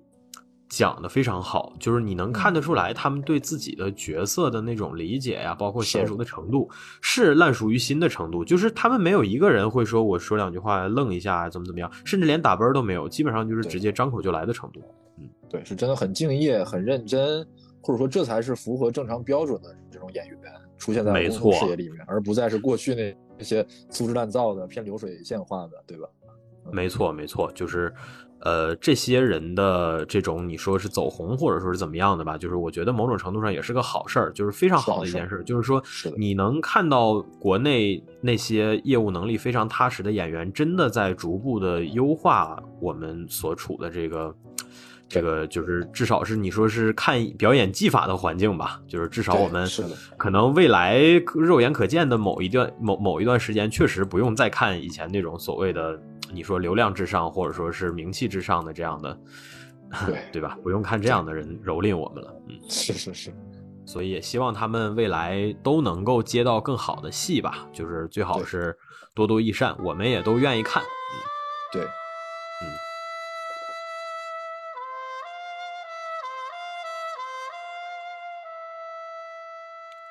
行，那强盛男团就是这样。然后的话呢，接下来这个部分啊，就是所谓叫做 FBI warning 的部分了。这个部分我在整理的时候呢，我觉得虽然这么叫不太礼貌，但是考虑到一些比较敏感的因素吧，我觉得反而现在是非常适合用黑话来称呼他们的时候，就是我们所谓的黑皮。就是对对一些公务人员。哎，对，没错。嗯，呃，黑皮这个部分的话，我觉得其实也挺有意思。我一开始看的时候没有想到，他后面竟然能够穿起来哈，就是嗯，哪几个人呢？孟德海、曹闯、李想，还有我们的电力大亨，也就是杨健老师啊。嗯，就是我看之前，我觉得只是一个又一个个性鲜活的角色，但是看完了之后，你会发现说他们四个真的是穿在一条绳上的蚂蚱。至于这个线儿是怎么穿起来的呢？说实话，这部戏当中没有明着讲，但是有很多内容，说实话就是也不用非得讲的太明白，对吧？大家心里头都有数。就是看这个戏的人也不是傻子，所以说你不管怎么改，该是坏人的角色，大家能看得出来。所以说，用一句一言以蔽之的话，就是小样，你穿个马甲，我就不认识你了。是这句话就是送给我们本剧当中头号的所谓叫什么隐形破坏者，就是孟德海老师，曹孟德。嗯，哎，没错，曹曹书记。是的，是的，对。反正我觉得是这样哈，就是现在的话，因为呃，独立声卡的这个改戏的这个事儿已经已经出来了嘛，已经在互联网上发酵到一定程度了。所以说，有关于原剧本究竟应该是怎样的这个解析呀，包括一些细节的分析，也开始逐渐的在视频网站上去开花结果。然后我们说这些东西当中固然是水货居多哈，但是也有一些做的非常优秀的。呃，这些人往往就是说，依据这部剧当中透露出来的一些不显山不漏水的细节，加上自己曾经在类似的环境内工作过的所见所闻的，以乃至是切身的体验吧，就是他们其实或多或少的能总结出一些线索，就是说最终能够判断说孟德海这个人他本身的定位其实就应该是个反派，因为。我们说回顾到最早的时候来讲，就是他们在第二阶段，他和高启强在第二阶段初期的时候，其实就已经在合作、在接洽了。因为是的，整个有一条暗线，这条暗线就是孟德海和赵立东之间的博弈和斡旋啊。他们俩的争斗，其实甚至你说开始的更早，我觉得在第一阶段就有了，有可能对。嗯，所谓的这个布置线索、布置陷阱去抓游艇上的那个官员这种事儿，说白了其实就是针对赵立东去弄的。然后，嗯，你包括说第二阶段的时候，其实你从很多的细节当中都能看得出来，曹闯那件事儿。真正背后的一些原因，然后也包括说这个阶段，其实赵立东的戏也在逐渐的丰富嘛。然后你再加上说他呃孟德海和高启强这两个人第一次在医院里面见的那个面，那个情节设置的其实就挺微妙，也包括说其实就是在为他们两个已经名牌合作在写下这种所谓叫序章嘛。嗯，然后你在这个过程当中，其实有很多地方都有。我这个地方，我觉得我们节目当中没有必要那么具体的去展开细说。我建议是说，其实这个剧哈，就唯独这个剧，因为它被改过嘛，所以我我我觉得还是可以，就是大家可以去看一看相关的那些解析啊之类的。我觉得这个还是可以的。好多解析其实都有写，最终推断出来的结果就是孟德海他就是一个反派。而且他实际上就是披着羊皮的狼嘛，他一直在和高启强进行或有或无的合作。从莽村事件到后来第三阶段当中的那些问题，你你咱就这么说，你就说最后那场戏，就是最后安长林、孟德海和安心他们三个又碰面的那场戏，你觉得他们两个那是真的就在那儿所谓的叫什么道别或者怎么样吗？那明显是怕孟德海跳下去啊。是，孟德海这个角色其实。很多时候，他因为在剧里头，他也是和安长林经常是并列讨论的嘛。我觉得他们俩有还是有点儿，其实某种程度上算是个映射吧。至少在第一阶段的时候也算是，就是所谓的一把二把。但是他们各自秉持着不同的信念，所以说在最终结尾的时候呢，他们两个所谓的升迁调职的这个车也行驶向了不同的方向。这些意象其实你稍微看一看都能看得到，然后包括有很多解析里头也有在说嘛。但我其实想说的就是安长林，他和孟德海的区别就在于他始终对那个所谓的就是就是换句话来讲，就是安心看重的东西，他其实也看重。嗯，啊，就是他所坚持的，我们上一期节目也有说，他所坚持的就是我先稳住我自己的位置。我拥有了更多的权利，我拥有了更大的这个能够伸手的范围之后，我才可以在更大的范围内去进行所谓的这种正义。那其实李想也是这么想的哈，就是他在第二阶段当中，就是开始往周立东那边靠的时候，他内心的最本源的想法其实也是这个想法。没错，是的。其实这一点上来讲的话，他们。都是一样的，你包括说安长林的演员哈，安长林的演员石兆奇老师，其实他的形象就是我们最典型、最 stereotype 的那种，就是 铁面金刚的那种感觉。哎，没错，对对对对。石老师他曾经在我们的很多公安剧，包括刑侦剧当中都演过这种，就是。大头的这种角色，没错，眼光毒辣的老警察，并且在最后关头，在绝境里面跟犯罪分子和腐败的官员就是对峙的那么个形象。没错，我印象最深刻的是他在《荣誉》里边哈，他跟那个程昱，就是有点胖乎的那个那个大叔，他们俩一块演的那个剧。那个剧里边，程昱演一把手，然后他演二把手嘛。呃，那剧是不是就是我我好像也看那个，他是不是中间下线了？然后后半段是那个，对，就是你刚说那个有点胖乎乎的那个，然后再帮他找回这个这个这个这个这个公道的那个感觉。呃，差不多是这个感觉。反正就是那个剧里头，程昱演的是一把手嘛，然后他演的是二把手，就是这个警队里头的。然后，呃，他在就是我我为什么会会想起这个东西啊？第一是我对这个角色的印象比较深，因为他相当于是男二号嘛。然后第二就是这个他在《狂飙》里头有一有一场戏，就是他跟这个呃。安心去说那个自己经历的这些磨难的时候，他就说：“他说那个我身上两颗弹孔，最后背后那一枪至今不知道谁打的。这个部分实际上是对他当年那个荣誉里那个角色的致敬，因为他当年演的那个警队的二把手，就是因为被自己人出卖，然后本来关键时刻能逮住那个那个凶犯的时候，结果他被人背后开了黑枪，而且他牺牲了。”这样的哦，我当时还以为这是个什么伏笔之类，结果后来没提啊。其实我觉得是有致敬的成分，因为其实说到这帮人，就是我觉得这个剧第一集真的是出现了好多熟脸。呃，你包括像那个张潮，就是第一集开会的那个有一个大领导吧，他我忘了他是什么具体是干啥的了，但是总之张潮也是在重案六组里头辨识度挺高的一张脸嘛。呃，虽然他肯定是没有其他那几位，没有什么李成儒啊，没有这个王健那么火，但是，总之就是你现在看到这些人的脸，你都会觉得非常的亲切。就只要是你看过稍微看过点那种前十年的，呃，警察剧啊、刑侦剧啊之类的，其实都会或多或少会回想起来一些东西。虽然那些东西可能离我们后来的这个鉴赏视野会比较远嘛，但是它其实某种程度上就算是童年回忆的一部分。我们之前做童年那个电视剧那期的时候，甚至都没有提这些东西。嗯，反正就是确实是熟脸很多，然后包括那个鲁肃新三国鲁肃的扮演者霍青老师，霍青老师现在真的几乎是我觉得老干部专业户了。这次《流浪地球二》里头也有他演那个。是外交部长还是谁来着？哈，我记得，反正就是这个部分的话，真的就是我觉得老演员，然后熟脸儿特别的多。但是真正意义上，我们说做的层次非常丰富的这几个人吧，我还真都没怎么看过。我觉得最直接的可能就是就是这个孟德海，然后加上吴刚演的这个就是巡巡查组的人，就这几个人，然后再加上那个演季昌明检察长，就是这几个人就是《人民的名义》里面过来的卡斯嘛。没错，考虑到《人民的名义》也是上一款这种大爆款的，就是这个偏怎么讲，就是也不是说主旋律反腐，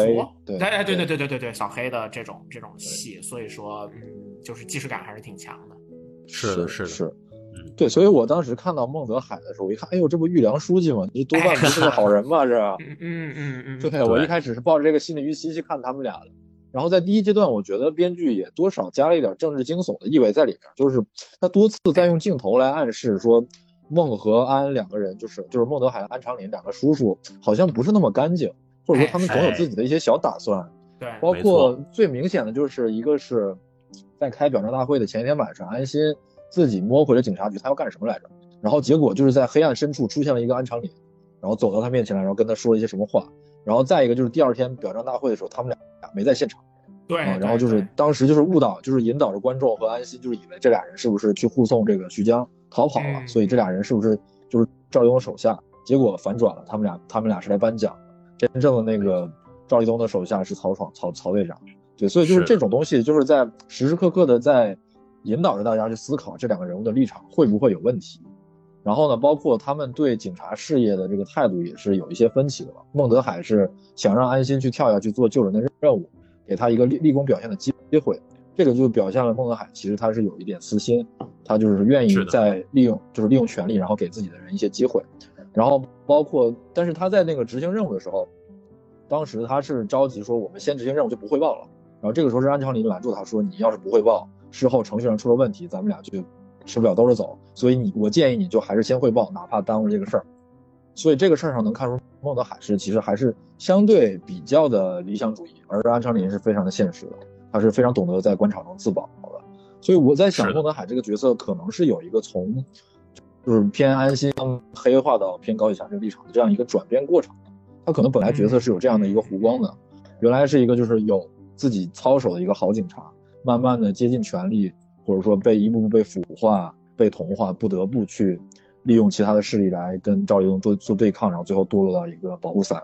是不是有这样的一个过程？当然现在也不得而知嘛。只能通过前面的表现去推断。我觉得，对，嗯，如果按照我们今天聊的这个方向的话，我觉得这个线确实还是有，还是挺清晰的。如果说我们把黑道的这些人当中，他们的最终呈现出来的恶行的根源理解为人性当中的贪，在黑道当中完全得不到抑制这个层面来讲的话，其实，呃，孟德海的这条线，我觉得也是比较清晰的，因为他到中段非常明显的就比较想要借助建工集团的力量去解决清华区建设的问题了。那从这个。角度上来讲，本身也有一个这种就是拷问本心的，对于规矩的逾越，逐渐变成了一个不受控制的情况，就是有有有这条线，感觉也是对得上的。嗯，是的，是的，但可惜最后也都被改没了，我们也不得而知。嗯，是对，没错。嗯，对，是的。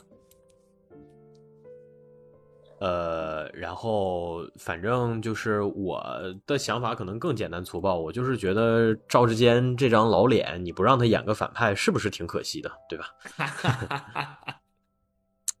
所以是这样的。然后反正孟德海肯定是比较复杂的，但是他的内容，我觉得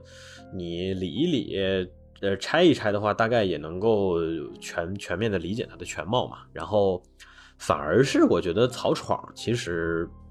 做的还行，虽然你看他的篇幅没有多少，但是对，呃，这个角色真的就是属于那种你前期确实是很难察觉得到，但是，呃，随着第一阶段的戏逐渐的往后走啊，就是你能够开始发现一些不太对劲的细节，但是呢，问题又在这儿，就是安心周围的伙伴里头，戏最多的又在李想和这个他这俩叔叔身上。所以你实际上会发现，说曹闯从来就没有处在那个所谓的聚焦点之内，这也就是所谓的不太容易能够怀疑得到他嘛。但是呢，我们说后面你发现了是他之后，你再回头去看很多细节，真的是就是能感觉得到。我记得印象最深刻的就是那个安心要去疯驴子那儿卧底的时候，然后曹爽给了他一个说我在衣服里边缝了个刀片儿。对对对对。这个其实就是一个挺有信息量的细节嘛。你在衣服里头缝了这个刀片儿，那么也就意味着说，你其实是知道说被抓住了之后，对徐江会怎么处理这个被抓住的人，甚至说连捆起来扔到河里头这些事儿他都知道。那而且你能看得出来，就是他很明显是不想让安心去嘛，对吧？是是。那个那个位置的时候，他其实试图想要调别人，但是其他的人呢，因为都怕死，所以说基本上也都很委婉的推掉了，就说那安心愿意表现就让他去呗，就大概是这样的感觉。然后你最细思极恐的就在这儿，你说如果去的人不是安心，如果是其他随便的一个徒弟，那是不是连那个缝刀片的衣服都不给了呢？哎，真的难讲，确实难讲。对，就理论上来说，安心去执行任务的时候，曹爽就一定会知道自己。肯定会给那边通风报信，而这也一定会导致那个卧底会受到相当大的危险，所以他事先他是什么都清楚的，是他一手把安心推到了那个危险的那个状态里面，然后他又是为了维护自己的徒弟，给了他那个缝刀片的衣服。那如果说换了其他人，会会不会这样做，真的很难讲。是的。对，然后再有就是，我觉得闯哥所面临的这个困境吧，某种程度上也是现在所谓的基层老同志的共性的一个困局。我觉得，因为好多人都强调说什么，他首先你看他学历相对的比较低，呃，因为这个也拼不过新来的年轻人。但是我觉得这件事儿并不是唯一的影响因素。我觉得还就是，其实更多就是因为他适合。就是一个人，当你无比充分的适合某一项具体的事情的时候，那么你就只能，你就应该甚至只能去做那件事儿。所以说，就我觉得曹闯的个人悲剧的根源，其实也是算是非常无可奈何的一种吧。就是，嗯，他上不去，上不去，所以说他难受，他想要上去。但是他上去的上不去的根源呢，又是因为他现在的生活过的就是，或者说他现在的这个职业吧，你说是职业生活的状态又非常的合适，又非常的好，就他已经在这里面做的非常的舒适。所以说，很多时候就是所谓的这种人迈向黑暗，或者说迈向危机，往往还真就是自己主主动选择跨出来的那一步。是。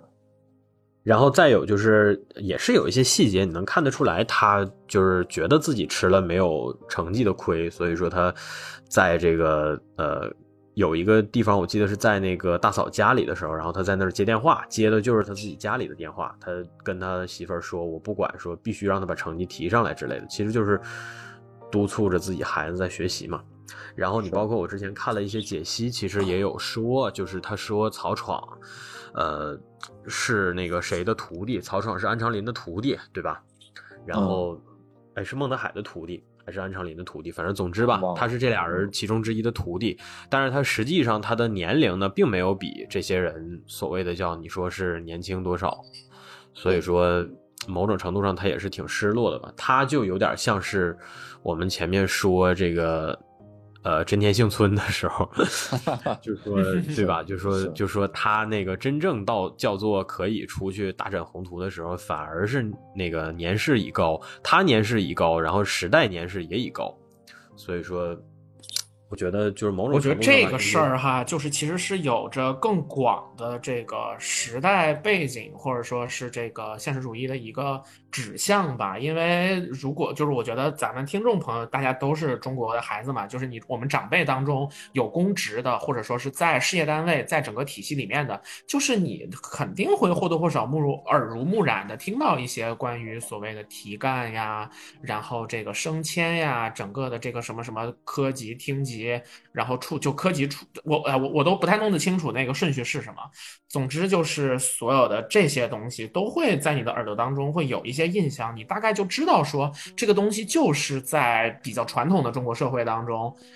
哎，说传统都不算是，就是建国之后到那个我们现在这些时间吧，实际上是大家都念兹在兹的一个东西。它意味着很多很具体的事儿，它意味着呃，可能是期末考试之后家里的一顿饱饭，可能意味着家里搬到一个更好的房子、更高的地方，然后可能意味着你这几天你的爸爸每一天吃完饭之后都会开心的抽根烟，然后也可能可能意味着很多很多这些东西。然后所有的这些部分，我觉得是更广的，对于我们中。国国人生活的一个映射指向，你能够看得到说，在这个我们说前三十年、后三十年这样的一些。呃，中央的政策，然后或者说是意识形态，有着一个啊啊，话不说不说这么高哈，就是就是很多的事儿有一个非常巨大的变化的时候，你作为个体的人，你大半辈子的坚持，你的投入，很容易就变成一个不值一提的东西。这个时候，人心里是有巨大的那种亏空的感觉的。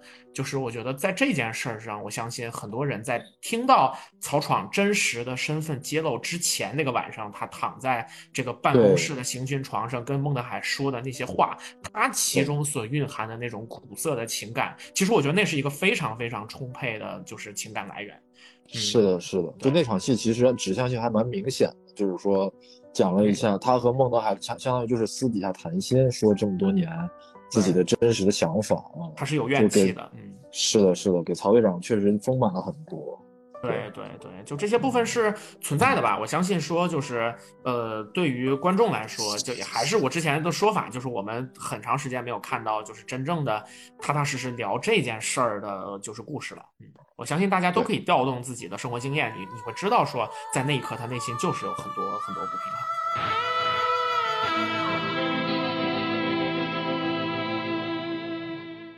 然后我觉得曹闯队长和后面的两个幸运队长可以放在一块儿聊一聊，就是后面的李想和张彪这三个人，我觉得他们三个人的命运真的其实很相似，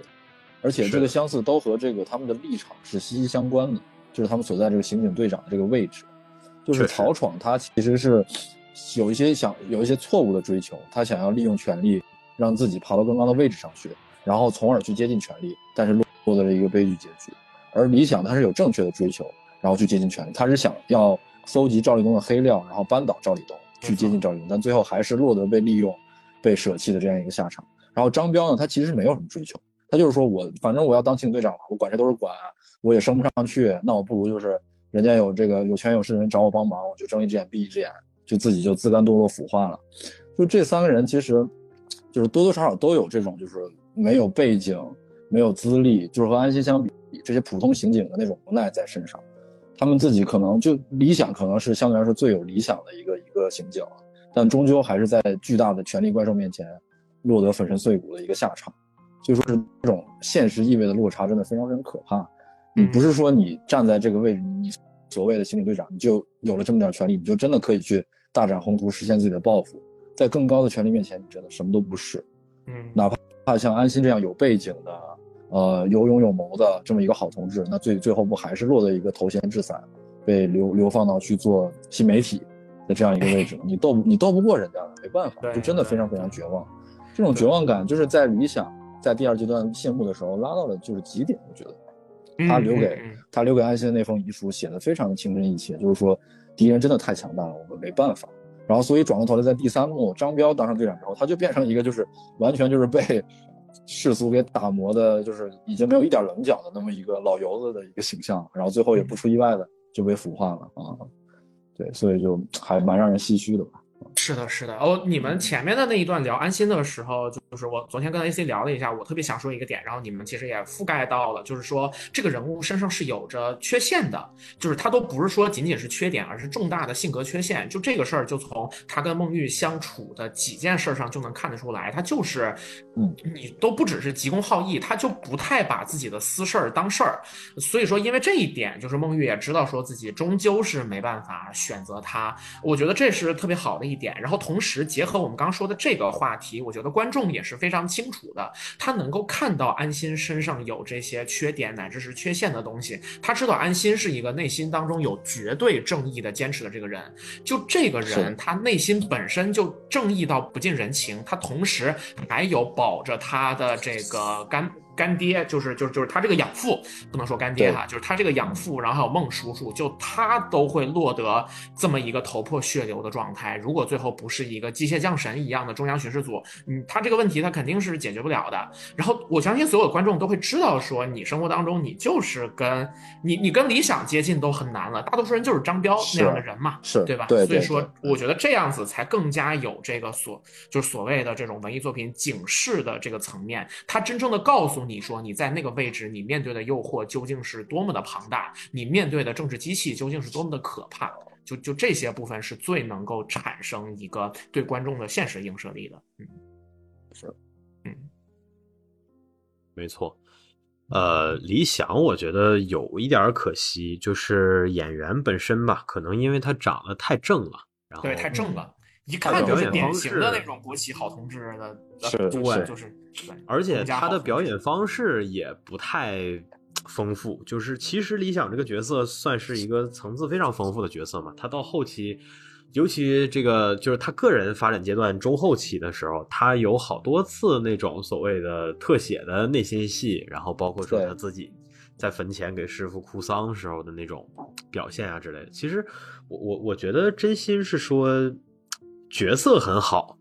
角色非常好，他甚至他身上的那种层次、那种变化要比安心要丰富的多。但是很可惜的是，演员的表演方式就是眉头稍微一皱，然后嘴稍微一咧，就是 叹口气，他基本上都是这样的状态，所以说会让我觉得有点遗憾吧。然后与理想处在类似境遇的人里头，与之形成鲜明对比的就是。电力大亨 杨倩老师，对，嗯，是。我挺喜欢他的演员的。他的演员叫王骁，这个演员之前在那个陆阳拍的《风起陇西》里边演了魏国的都督弥冲，然后他演的呃不是都督是司马迷冲，他演的。我说眼熟呢，对对对，没错，就是他，在那跟他打过一个照面。对对，就是王骁这个演员的个人气质其实是非常硬朗，而且他就是我觉得你要用一个词去形容他的话，那就是稳准狠。是，嗯嗯嗯，就是稳准狠。虽然一般我们说是形容行事风格，但是实际上是可以形容王骁的演技的。他这个人整体的那种气质，包括他表演的方式，就是这样的。而我们说在这个戏里头，尤其是呃，你看哈，同样作为这个呃警察，然后也都是离这个算是离主角比较近的人吧。然后他其实和这个安心在个人形象、气质啊这些方面，我觉得也算是形成了非常鲜明的对比。是是，而且他登场的方式也很奇特，对吧？他第一次出场的时候是个交警，是个交警。没错，这个是设定上就是同一个人，还是说只是就是用了同一个演员而已？呃，就是同一个人，同一个人。他后面他后面讲了呀，就是在那个 同时在安心跟孟玉的面前，他说了说当时我就是那交警，然后我拦了你们，然后还说到说这个事儿是当时那个就是孟菊搞的轮岗，然后他轮到交警那边，是对对是，对对。就就这个事儿，也就是让我觉得杨建包括李想也存在一个问题，就是后面的戏份应该被删了非常非常多。李想去和谭思妍接触。去和赵立东那边活动，这些事儿其实没怎么交代，就是最后只是通过一封遗书讲了一下，大概讲了一下而已。所以想到理想的这个演员的表达表演方式可能比较单一，我觉得跟他戏份被删应该也是有蛮大关系的。然后说回杨建的话，我觉得杨建也是他作为缉毒警察活跃的戏份实在是太少了。我觉得本来他作为缉毒警察和第二阶段那个莽村绑架事件以及那个。就是高启盛贩毒事件应该都是有蛮多联系的，但是不知道为什么全都消失了。然后他主要的戏份放在了第三阶段，就是整个一个就是等待安心找上门来，然后整个事情败露，然后就是等待被抓的那么一个比较憋屈、比较委屈的一个形象。演员也没有什么展现演技的空间，就就最多就是说你找上门了，我要不就承认，要不就不承认，就这两种态度。没错，其他的他也没什么发挥的余地。所以就是是的，蛮可惜的。嗯，而且就是我觉得最让人感觉瞠目结舌的，就是最后那个他们俩出来，呃，这个归案的那场戏。那场戏看的我真的是一愣一愣的，我心都要跳出来了。就是 就是王骁，我为啥会强调王骁的个人气质？就是他这个气质决定了，如果他真的做了那些事儿，那么他不会后悔。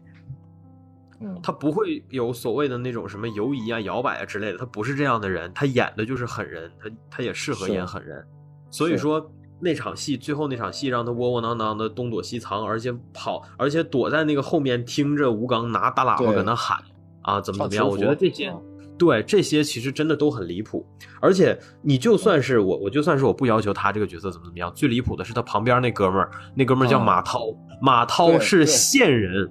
马涛是长期混迹在犯罪世界里的线人，他为什么会听到那个歌会感动成那个样子？这件事根本就他妈不成立，好吗？而且马涛是一个非常狠的狠人，不是是？对呀，是他干了什么？他杀了谁来着？反正他他应该干了一个非常离谱的事儿。他是他什么杀买了他。他买了那个那个奶茶嘛，然后让孟玉去给安心下毒，陷害安心。他好像本身他也涉及到一些杀人事件啊。总而言之，他应该是挺狠的一个角色。然后最后对这方面没有任何表现，两个人就特窝囊的，然后就就不明不白就就招就就招了，然后就就被抓了。没错，这个也是所谓的我们觉得非常的离大谱的情节吧。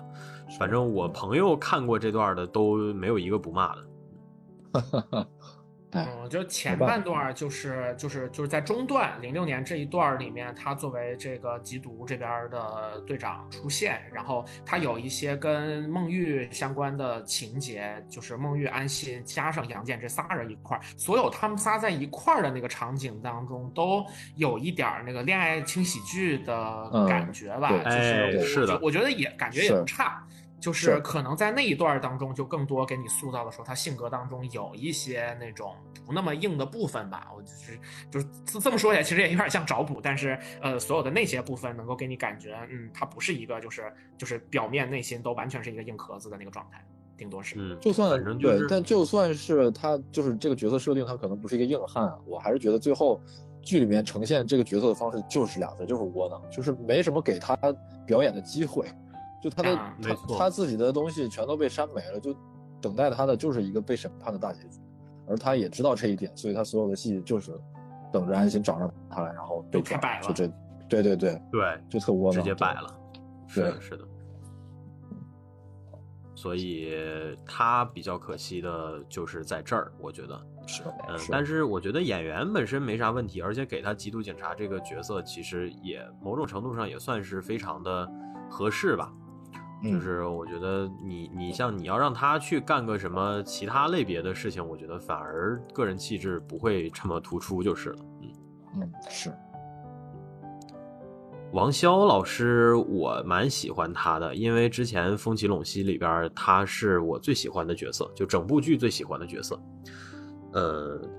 他在里边演的也算是一个整体的，就是你整个看下来啊，你觉得整体上业务能力也好，包括说呃手段呀、信念呀之类的，他是唯一，他是整个戏当中魏国唯一一个足以跟蜀国这帮人去抗衡的这么个存在。哦，对。就说实话，他形象吧不是特别的 讨喜，对吧？他长得说实话有点有点看上去有点绝非善类的感觉，嗯，是是。但是他一张嘴，你就没有办法不喜欢这个人，就是他太太太酷了，对。所以也希望也希望他今后反正如果有类似的角儿或者类似的戏吧，我之前其实有的时候觉得说我我能理解那些演员尝试突破自我呀之类的这种。就是愿意接一些比较新新新新派的这种角色，或者接一些比较呃反自己舒适区的角色。但是我觉得像王骁这种演员，就是你不需要，好吧？No need，你就直接就是真的是就是你擅长这个门类，而且这个门类本身也角色也不多，你就真的是我觉得就演这个角色真的足够了。就是我们就是很喜欢。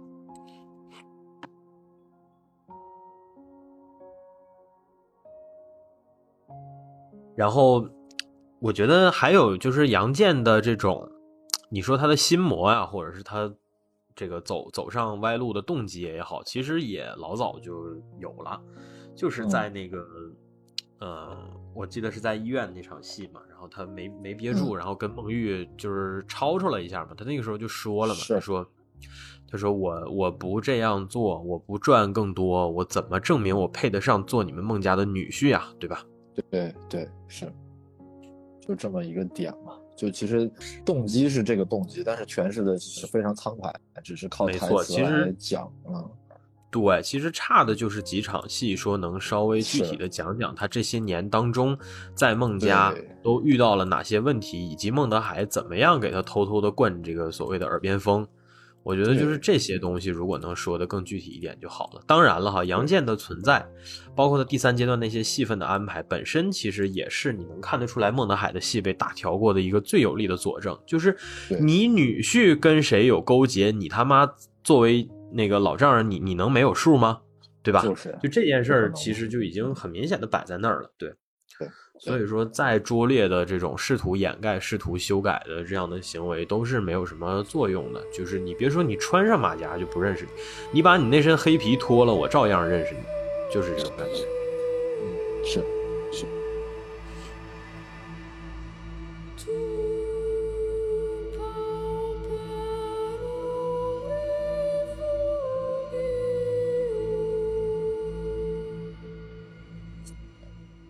可以，这个我觉得一条线上的这些蚂蚱，咱们说的差不太多哈。就是刚才说的这几头蒜，孟德海，然后曹曹曹老师、李老师，还有杨老师。然后除了这些人以外哈，我觉得其实警队里头还有一个比较算是比较亮眼的角色吧。但是这个角色比较也不是说矛盾吧，就这角色比较微妙的地方在于，如果没有他最终的结局的话，我不会高看他这一眼。嗯，就是。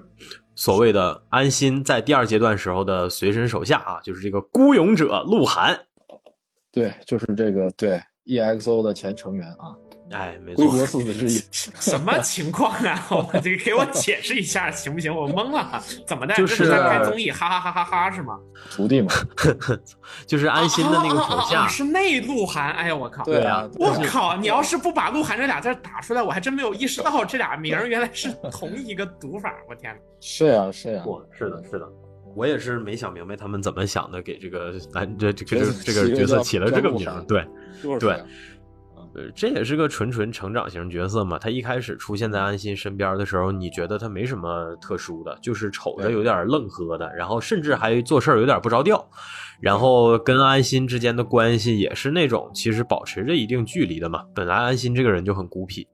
你觉得他最多最多也就是一个在安心手下办事儿的这么个小孩儿的这种感觉。然后，对，说实话，我觉得就是他想要具体告诉你安心是啥境遇呢？你从他给安心分配的身边这些人也能看得出来，这小子瞅着愣呵的，然后很瘦削，看上去就不是一个办事儿特别利索的形象。然后你也能够想象说，警队并没有给安心分配最得力的手下。但是，呃，这个角色呢，第一次让我有点这种，就是你可以算是有点改观吧。就是他在去到那个陈淑婷家里头的那次。他非常，哦，对，我想起来了，应该就是那个去问高启强你有没有犯事儿之类的，就是这种情节嘛。然后他反而展现出的是比他师傅更加所谓咄咄逼人，然后这个刨根问底儿的这种状态。然后说实话，这个事儿本身没有什么稀奇的哈，但是当安心从后面走出来，以一种相对更老练的方式去。打断他，并且让他退下的时候，那一刻其实就是所谓的这种角色之间的薪火相传的那个劲儿，我觉得算是第一次出现了。你隐隐约约能感觉到，说他这小徒弟身上那股劲儿跟年轻的他是一样的。是的，是的，这个和他前面所说的那个什么“我能跟他耗一辈子，你们不能”就相悖了。你就会发现，说安心做的那个打算。其实是最坏的打算，但是实际的情况呢，或许还有点儿，就是还稍微能有点希望吧，或者说有点盼头。你发现说这小伙挺称职、挺得力的，他是也是属于相对的比较执拗，有安心年轻时候那股子倔劲儿，而且他是一个不会轻易被吼退的人。我记得有一集是安心搁那儿，就是他搁那磨磨唧唧的念那些线索，然后安心躁郁症发作了，就说你你你能不能给我消停会儿之类的，厉声斥责他。嗯。然后那场戏，你就发现他就是一个所谓的，就有点类似刘备三顾茅庐时候那个态度。那你烦了，那我就不说了。对对对，你烦了我就不说了。对我搁旁边等你或者之类的，就是那么一个所谓叫做 pain in the ass 那样的一个形象嘛。但是我们都知道，这样的形象在那个环境里头，那就是那些人所代表那个真正的精神的未来嘛，对吧？对然后这些是大概其的期望，结果你万万没有想到的是，后面他就直接就离奇失踪了。对，而且这个事儿是第三阶段非常重要的一个事件了。没错，这是至关重要的一个线索，因为这件事儿才得以说他们从安心个人的层面能够得以继续的抽丝剥茧嘛。对，然后。鹿晗这个人本身在第三阶段就从来没有出现过，但是呢，随着安心一路的调查，其实这个过程颇有点那个侦探的意味嘛，就是侦探当中其实也有很多这种情节。你随着这个主角的逐步的抽丝剥茧，你也能够看到说那个呃受害者那个当事人他曾经的一切的一切。都会在那当中得到非常具体的展现。这件事儿现在很多美剧、罪案剧里边都有嘛。然后你包括像那个，呃，火线，然后你包括像这个，我想说《猎凶风河谷》这个电影当中，它实际上也算是随着主角一点一点的推，然后一段接一段，紧接着给你往里头放蒙太奇，让你看到说当时的这些，就是这个受害者这一男一女，他们俩到底是发生了一些什么事儿，然后他们之间。对吧？就是那些东西，我觉得，嗯，就是它其实是都有都有非常具体的展现嘛。而这部剧当中选择的这个方式，可能更加的所谓叫暴力无声一点吧。就是，你看着安心一步一步的查，你能感觉到说，因为这部里头的情况可能有别，是因为安心已经知道这个结果了，就是这个人可能真的是找不回来了。他其实已经对他已经带着这样的一种万念俱灰的想法，然后再逐渐逐渐的找。说白了，他其实就是在拷问自己的内心。他可以不管，对那个时候那个人也不归他管了，他可以不管，对，但是他做不到。即便他现在所谓的须发斑白，然后站在那两个老家伙面前装孙子、装犊子啊，怎么怎么样的之类的这些事儿，但是他你说完全不管，他也做不到。他依然其实还是在去查，尽管这件事儿可能已经看上去不酷了，让他这个人看上去的形象也没有之前那么高大了。他甚至只是凭本能在做符合自己癖好的事情，但是他还是做了。而且我们从中能看到说，这个世界上的另一个他。啊，试图做一样的事情，结果没有他运气这么好，也没有他这么多的靠山。我们后来知道说，这个鹿晗这小伙举目无亲，他只有一个妈妈，而且他这个妈妈还没有听力，耳朵不太好。嗯，对，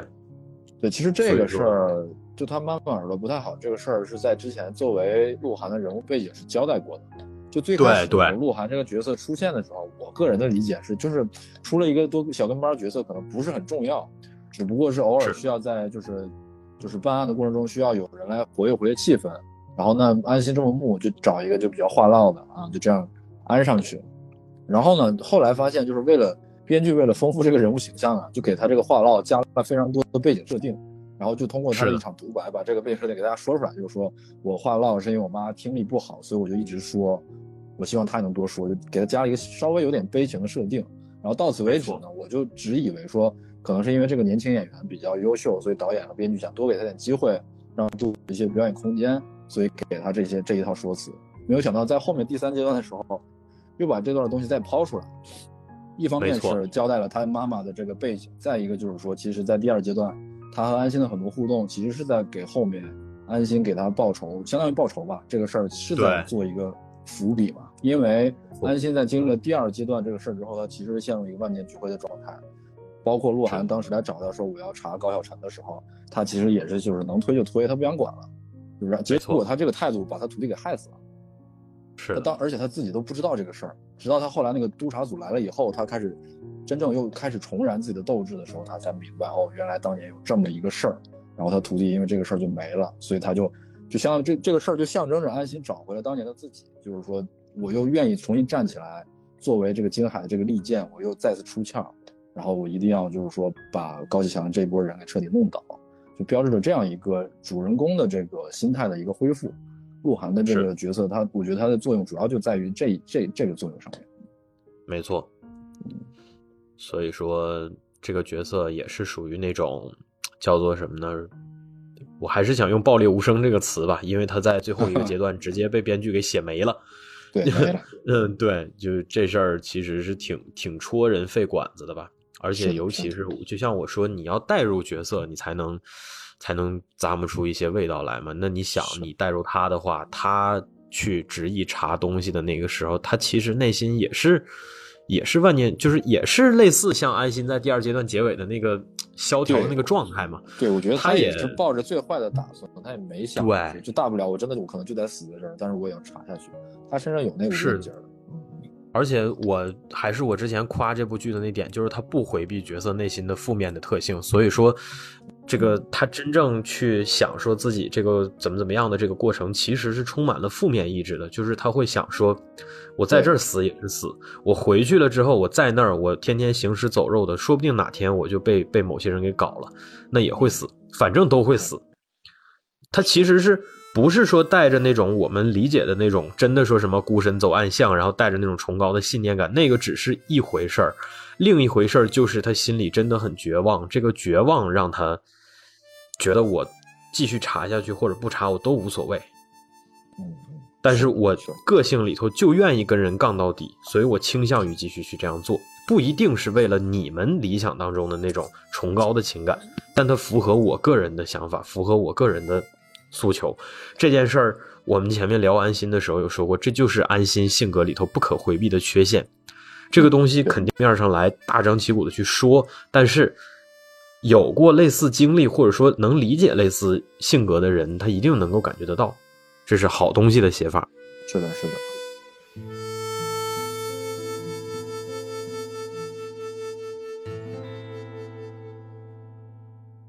行吧，最后这一趴不想提，但是。哎呀，要不要说一下呢？就是所谓的我们都觉得对这个剧完全没有必要的一些角色，就是那些所谓的不知道在哪一幕哪一个场景突然就跑出来西装革履，然后面目可憎啊，处决横丧，抱个膀，然后做出一副和普罗众生站在对立面上的姿态的啊，所谓的这个指导组。哼，没办法了，这个也是剧情设置的需要嘛，就是工具性很强了，对，也没给他们太多塑造的空间。对，大家也都理解。指导组，对指导组，我比较喜欢老纪。嗯，我觉得相比起老纪来讲呢，就是我觉得相比起吴刚那个角色来讲的话，老纪这个角色更像个人吧，我只能这么说。我们之前有说过，说我们最讨厌的那种所谓的集体意志，它实际上本质就是排斥一切有生命力的东西嘛，它排斥一切看上去像人的东西。而老纪这个角色，你要非说就所谓的叫。这个两个矬子里头拔大个，那就是老纪这个角色身上至少还有点让我觉得他是个活人的这种感觉。而且你看，说吴刚去谈判的时候，在码头谈判的时候，老纪的那个心里的那种焦急的那个劲儿，尤其他看到那个杨建开，他看到马涛开枪的时候，那那那一瞬间，他那个就是他的那种劲儿，我觉得至少还是在的。你能感觉到说这是一个人，他在担心的是他的合作伙伴兼好朋友就这么死在这儿。加上老纪更多是演员的演员的功力，我感觉啊，是的，是的，剧本层面上，我觉得对他和对那个那个徐他们两个人，我觉得徐中没什么对，没什么差异化。但是演员个人的演绎，包括他演员个人的气质，其实是把这个慈眉善目的这个老先生演的还是比较灵活的。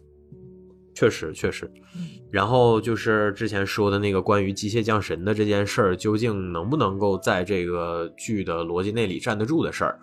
呃，我还是那个想法，也传达一下我朋友的想法，就是机械降神可不可以有呢？可以有，但是对于一部已经把整体形式拔到这种严肃严峻程度的戏来讲，你弄一个机械降神的东西，就相当于否定了之前在这部戏当中作为没有神源的这些人所做的努力。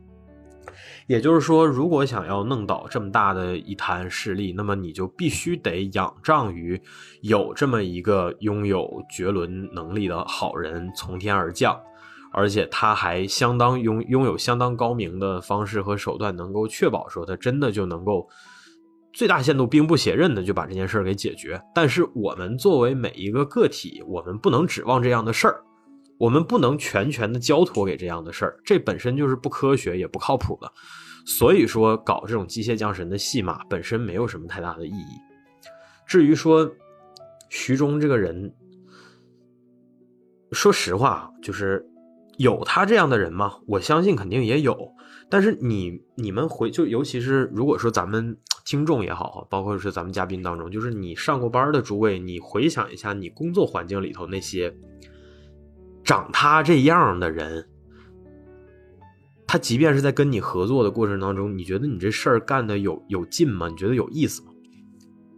真的，就我都不谈那些形式上的东西，你就具体回想一下，你就哪怕是对吧？你就用这种所谓的象形思维，你去你去设想一下，就是你肯定你遇到过类似这样的人，你觉得跟他一块做事有劲吗？对吧？这就是最直接的给观众的感受嘛。我觉得这个其实。可能肯定《狂飙》这个剧啊，它本身肯定就是出发点就是一个命题作文。再一个的话，我觉得它的受众可能也不只是给我们这些普通的人来看的。我觉得它有一部分意义是说给这些就是身在那些公共系统里面的人一个警示作用，就是说虽然可能其他人搞不了你，但是我们中央或者说我们更上级的这种权力机构是可以随时盯着你们，而且随时可以把你们扫清的。我觉得是有这样的一个就是警钟的这个这个。意义在的，所以说这个情节，对本身指向的可能也不是我们这些普通人，所以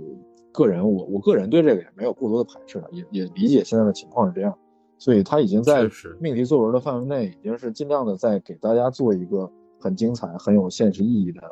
一个角色塑造和这个剧情推进，所以对个人觉得还好吧，我个人没有那么强烈的反反感啊。明白，其实说实话吧，就是。也就这些反感，更多还是基于他后面这这段所谓的修改，对于原本那个本可以更精巧、更精妙的剧作结构的破坏吧。可能更多还是在这些东西上。而且，嗯，就像说，你说他们毕竟是代表着这这部分内容，对吧？就是你最直观看到的就是这两张脸，所以说也难免会。就是这个，我我我觉得也是大家烦他们的一个根源吧。就是我们总体上来讲的话，就是像小明熙老师刚才说的这个情况，肯定是嘛。他这种基于就是说现状导向的一个视角，就是说当这个东西已经变得不可避免的情况下，那么演员也确实是尽自己所能的给人物稍微的添加了这么一点侧面。至于你说它代表的这个东西，确实不能成为我们的指向，但是有也不能说不好。所以说我最终我觉得这个地方就我给的一个概括就是可以存在，但是没必要，就是这样的一种感觉。怎么声音又戛然而止了呢？我是网络不太好。那个第三趴我这儿就不说太多了，但反正我是的，是的，是，就是就是我我觉得现实主义的一个好处就在于它让我们了解所有的悲剧有其发生的源头，呃，就是所有的这个问题所在哈。你是说正义的人得不到那个自己想要的结果，然后邪恶的人最终达成自己的目的，这些事儿是有一个在我们这个大家鼓励是 你当一个好人，然后不鼓励你当一个坏人的背景环境当中，它怎么样自然而然的发生了？这个是一个非常。值得我们去我们去观察和品味的过程，而创作这个过程本身就是就是能够体现艺术创作的华彩的部分。然后，一个绝对的正确答案本身是不利于我们去分析和品味整个的过程的吧？反正我对这个事儿可能观点很简单，就只有只有这一层。一个绝对的正确答案是是是无聊的。反而呢，我觉得像《驴得水》那个电影结尾说那个小女孩孙家到最后去延安了，这反而是一个非常正确的。并且和那个故事框架完全相融的这么一个最后的处理，就是那个处理，我觉得还挺喜欢的。你甭管说他去延安之后会遇见什么事儿，至少延安跟那个小山村，跟那个下来的总督他所处的官场的环境是不一样的。嗯，是的，是的。所以这种留白，其实我觉得才是真正的叫做。必须存在，而且十分有必要的东西吧，对吧？反正我觉得那个的处理就是还不错，还不错。嗯，是的，是的。然后像这个里面，就是就是咱还是反对的是机械降神这件事本身嘛。没错。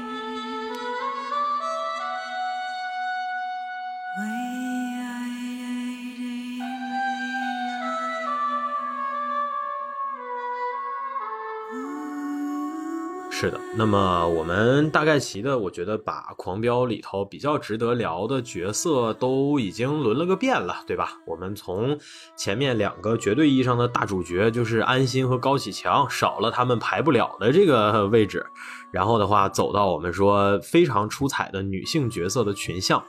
然后再到这个所谓反派的众生相哈，主要就是说和阶段性的这些 BOSS 相关的内容，以及强盛男团这几个本身塑造比较不错的配角之间的一些当中的一些比较有意思的亮点吧。呃，最后的话，我们也大概齐的把这个所谓的叫做体制环境内的这些人也大概齐的都过了一下。其实就你能看得出来哈，我说这个剧这个剧好的地方其实就在这儿嘛，就是它能火。就是我，我现在是觉得哈，一个这么大块的东西能火，它一定是有一个甚至几个这种所谓核心的记忆点。而我们说，对于一个这样的剧来讲，哈，这乃至说叫群像剧来讲，那它最好的地方其实就是它最容易形成这种点的地方，要么是梗，要么是角色。而梗火了，嗯。不是我们想要探讨的那个所谓的大火，对吧？而这部剧真正能好好火的原因，我觉得还是角色，就是这些一个又一个的角色本身，你能看得出来它是有打磨过的痕迹的。这里头可能有来自呃剧组的功劳，也有来自演员本身个人的发挥吧。但是总而言之的是，这波人放到一起，你会有非常强烈的说，哎，这是靠谱的，你会有这样的感觉。我觉得在这儿吧，我还是有一个很想讲的部分，因为咱们确实也就是就是比较收束的部分了。然后我我我很想引述一段这个我之前看到的评论。实际上哈，我决定看这个戏跟那个我读到的这段评论有一个很直接的关系。然后因为刚刚 A C 讲说这个火的东西哈，有梗有人物，这些是很关键的部分。但实际上还有一个我想补充强调的东西是什么呢？是关系，是。安心跟高启强这两个人物之间的关系，这件事儿是还挺重要的。咱说很多人看的东西，甚至于把它当 CP 去看呀，然后说他们很在意彼此。我觉得这个方向是对的，但是呢，对于这个东西恰如其分的描摹，我见到了一个评论写的特别好，我就在这儿跟大家直接的，就是就是就是完整的。读一遍吧，也也也不做更多的修饰了。呃，这个评论是贤子老师写的，就是贤子与他的朋友们，大家可能在微博上有关注，比较关注社会就是新闻的朋友们应该知道，就是他和他的立场吧。呃，我就不说更多了。他就是对《狂飙》这个戏有一个写了一段评价。呃，我就直接来说一下，就是他是这么写的：说《狂飙》里最好的部分，实际上是故事的开头，安心跟高启强的命运是怎么样产生交集的。在前面几集当中，我们看到的情况是什么呢？就是安心这个人物啊，他拼命的否认自己拥有特权。但是故事的开始哈，从观众的视角来看，他是个不太接地气的人物。他不明白菜市场一个小小的摊位背后有怎样的运作逻辑。然后呢，他可以跟上司辩驳，他有跟上司辩驳干这件事的底气。但是他却真心觉得自己是考试上岗的，所以跟其他同事一样。但是呢，就是这样一个否认自己掌握某种优势的人物，经由一个谎言和产生底层的。高启强产生了关系，这个关系呢，哪怕它是虚假的，但是它已经足以让高启强窥见了权力的魅力，找到了一个从泥潭当中去爬起来的机会。呃，贤子在这一段里面写说，就是安心跟高启强这个人物开头啊，是一个十足的狐假虎威的人物关系，对吧？狐狸在撒谎，可是老虎的威风呢，却通过其他人态度的转变而具象化。这也是真正的问题哈，就是老虎的威风是怎么来的呢？通过这个人物关系，狂飙其实解释了一个非常大的点，叫做公不公平不公之所以发生的原因，就是它如此普遍，它可以从彻底的虚假当中去生成。就是当安心来到这个卖鱼摊儿的时候呢，高启强看到了权力这个东西是有用的，看到了权力的魅力，其实无非是一点虚幻的影子，但是对他来说已经是一个梦里花开牡丹亭一样的畅想了。这是这个人物真正转变的来源，就是作为一个底层，他在被欺凌的过程当中，他看他他被唐小龙、唐小虎就是一顿殴打，可是在这个过程当中，他看到了这个游戏的规则，他也明白了说这个游戏规则的玩法是不复杂的，权力的威力是如此。巨大，甚至于谎言当中能够诞生的权利，都足以让他获取到很多他想要的东西。但是对于高启强来说，他追求的所有这些东西，哈，就实际上都是水中捞月。在最狂妄、最狂妄的时候，他的事业也是如履薄冰的，是一个随时随地都有可能失去的状态。他以为自己拥有的一切就都是镜花水月。他他他本人就就是最可悲的点是他本人也明白这一点，但是成为游戏赢家的诱惑太大了。然后他，所以说他要一往无前的一条道走到黑，然后甚至都忘记了说规则不是由他来制定的，就是通过这样的一个过程，这样一个框架，一个关于权力的谎言哈，狂飙实际上完成的表达是非常具有野心的，就是他真正在讲的东西不是说这个反派怎么产生，而是说产生反派、成为反派、诞生一个反派的社会条件是怎么来的。就是差不多这样的一段，但是他他他后面还写了一段是这样说的：说更进一步，就是高启强跟安心这两个人的朋友关系是谎言吗？就是我们刚刚讲的那一整段都是说这个他拥有权利这件事儿是谎言，是一个狐假虎威的过程。可是他跟安心之间的友情是谎言吗？就是高启强对谎言的，呃，不，高启强对有意的判断来自于他的社会经验。就是生活在底层的自己是不可能跟这么一个实际上拥有权利的安心去建立真正的友谊的。他并不相信自己说的话。在这儿呢，是社会规则战胜了人性，颠倒真相，让高启强做出了这样的判断。那他一开始就是撒谎跟安心的关系，就是为了这个通过权力来攀上这个虚假的关系。然后在这个过程当中，他仿佛真正的拥有权利了，因为。旁人开始怕他了嘛，对吧？可是到最后呢，他失去了这个虚假的幻觉，他自己自称是安心的朋友，他以为说这个东西是谎言，但殊不知他跟安心之间的友谊才是真正真实的东西。在菜市场的那场争执当中，他们有过真正的关心和真正的感激。安心是真的在关心高启强的命运，而高启强对于安心对他的帮助也是真正的感激的。高启强没有真正分辨明白，说这两者哪个是真的，哪个是假的，这才是他命运悲剧的来源。而这种悲剧呢，赋予了这个角色以文学性的价值。一个人想抛弃的是另外一个人所追求的，一个人一生都追求的其实是假象，而真实的部分是他自己亲手放弃掉的。就是在这个四真还假求而不得里面，狂飙在几场戏当中完成了最棒的表达。然后这是安心和高启强这两个人命运的互文。之后的剧情不管怎么样，它都是成立的。而这个最开始这个故事如何发生才是最有华彩的部分。就这一段我真的觉得写的非常非常好，而且也是让我决定说。就是哎，这个剧可以看一下，并且看完之后，我也真的能够感觉到说，就是安心、高启强跟唐小龙、唐小虎还有李想这四波人在这个菜市场当中的那个交涉。是然后呢，一个人决定坚持，而另一个人瞥见了说，哦，原来这个名头这么管用，这个东西真正完成了一个说。你大多数的人都像哎高启强一样，你根本就抵挡不住一条道，你你去往错误的方向去踏的这个诱惑，就是这一个是写的非常非常好。嗯，对我其实也看到了，就是这个评论，就是在前就是前一条评论，我在微博上也看到，我也觉得他说的特别特别好。然后包括上一期我跟 AC 在聊的时候，我也聊到了，就是说。呃，高启强成为反派，这个土壤是怎么样的？当时也做了一些表达，但是肯肯定没有他讲的这么好。我就想说，这个事儿真的是这样，就是说，权力或者说特权，它本身，它甚至都不需要发挥任何作用，它只是存在本身，它就已经足够让人让人敬畏，让人想要产生跪拜的欲望。而比这种权力更让人就是觉得可怕的是那种见到权力就想要敬畏、就想跪拜的这种社会环境，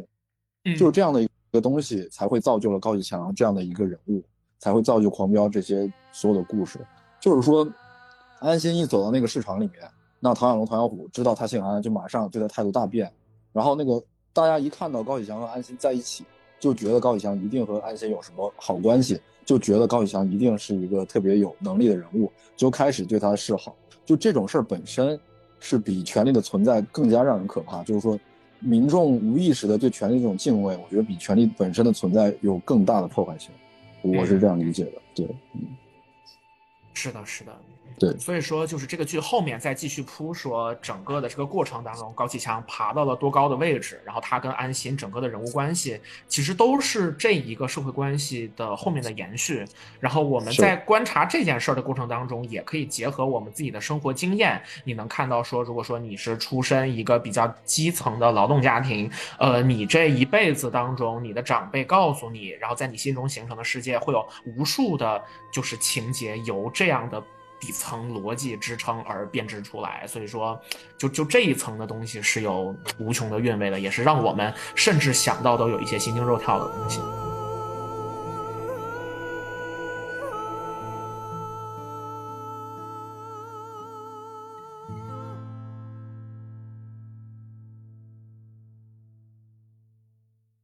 最后这个部分的话，其实我觉得算是我们刚才你看我们总结了那么多哈，这高屋建瓴的东西。其实说实话，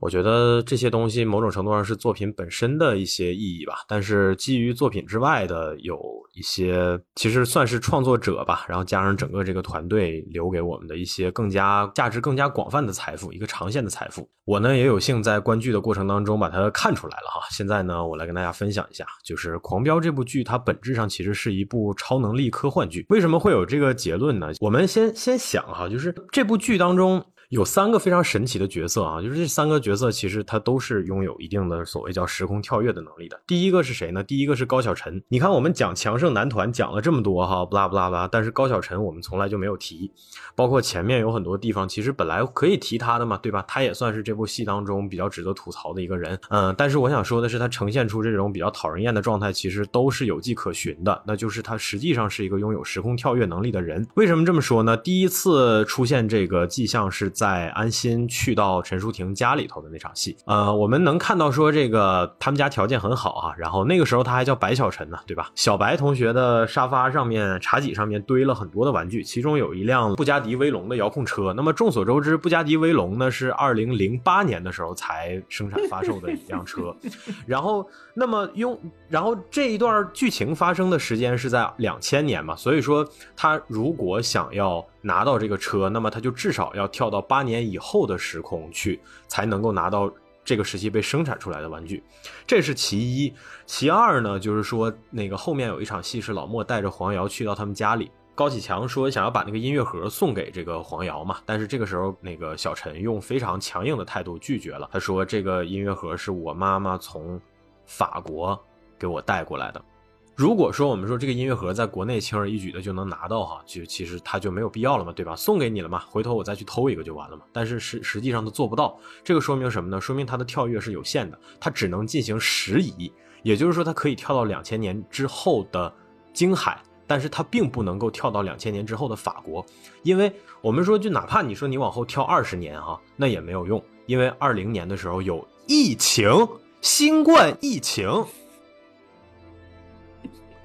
我故意这么说的哈，因为我知道现在有很多怂逼不敢提这几个字儿。你们他妈的在怂你妈呢？就是有疫情，所以说他不能够出国啊。这个其实也就是说他不能够直接位移到法国嘛，所以说他时移了也没有用，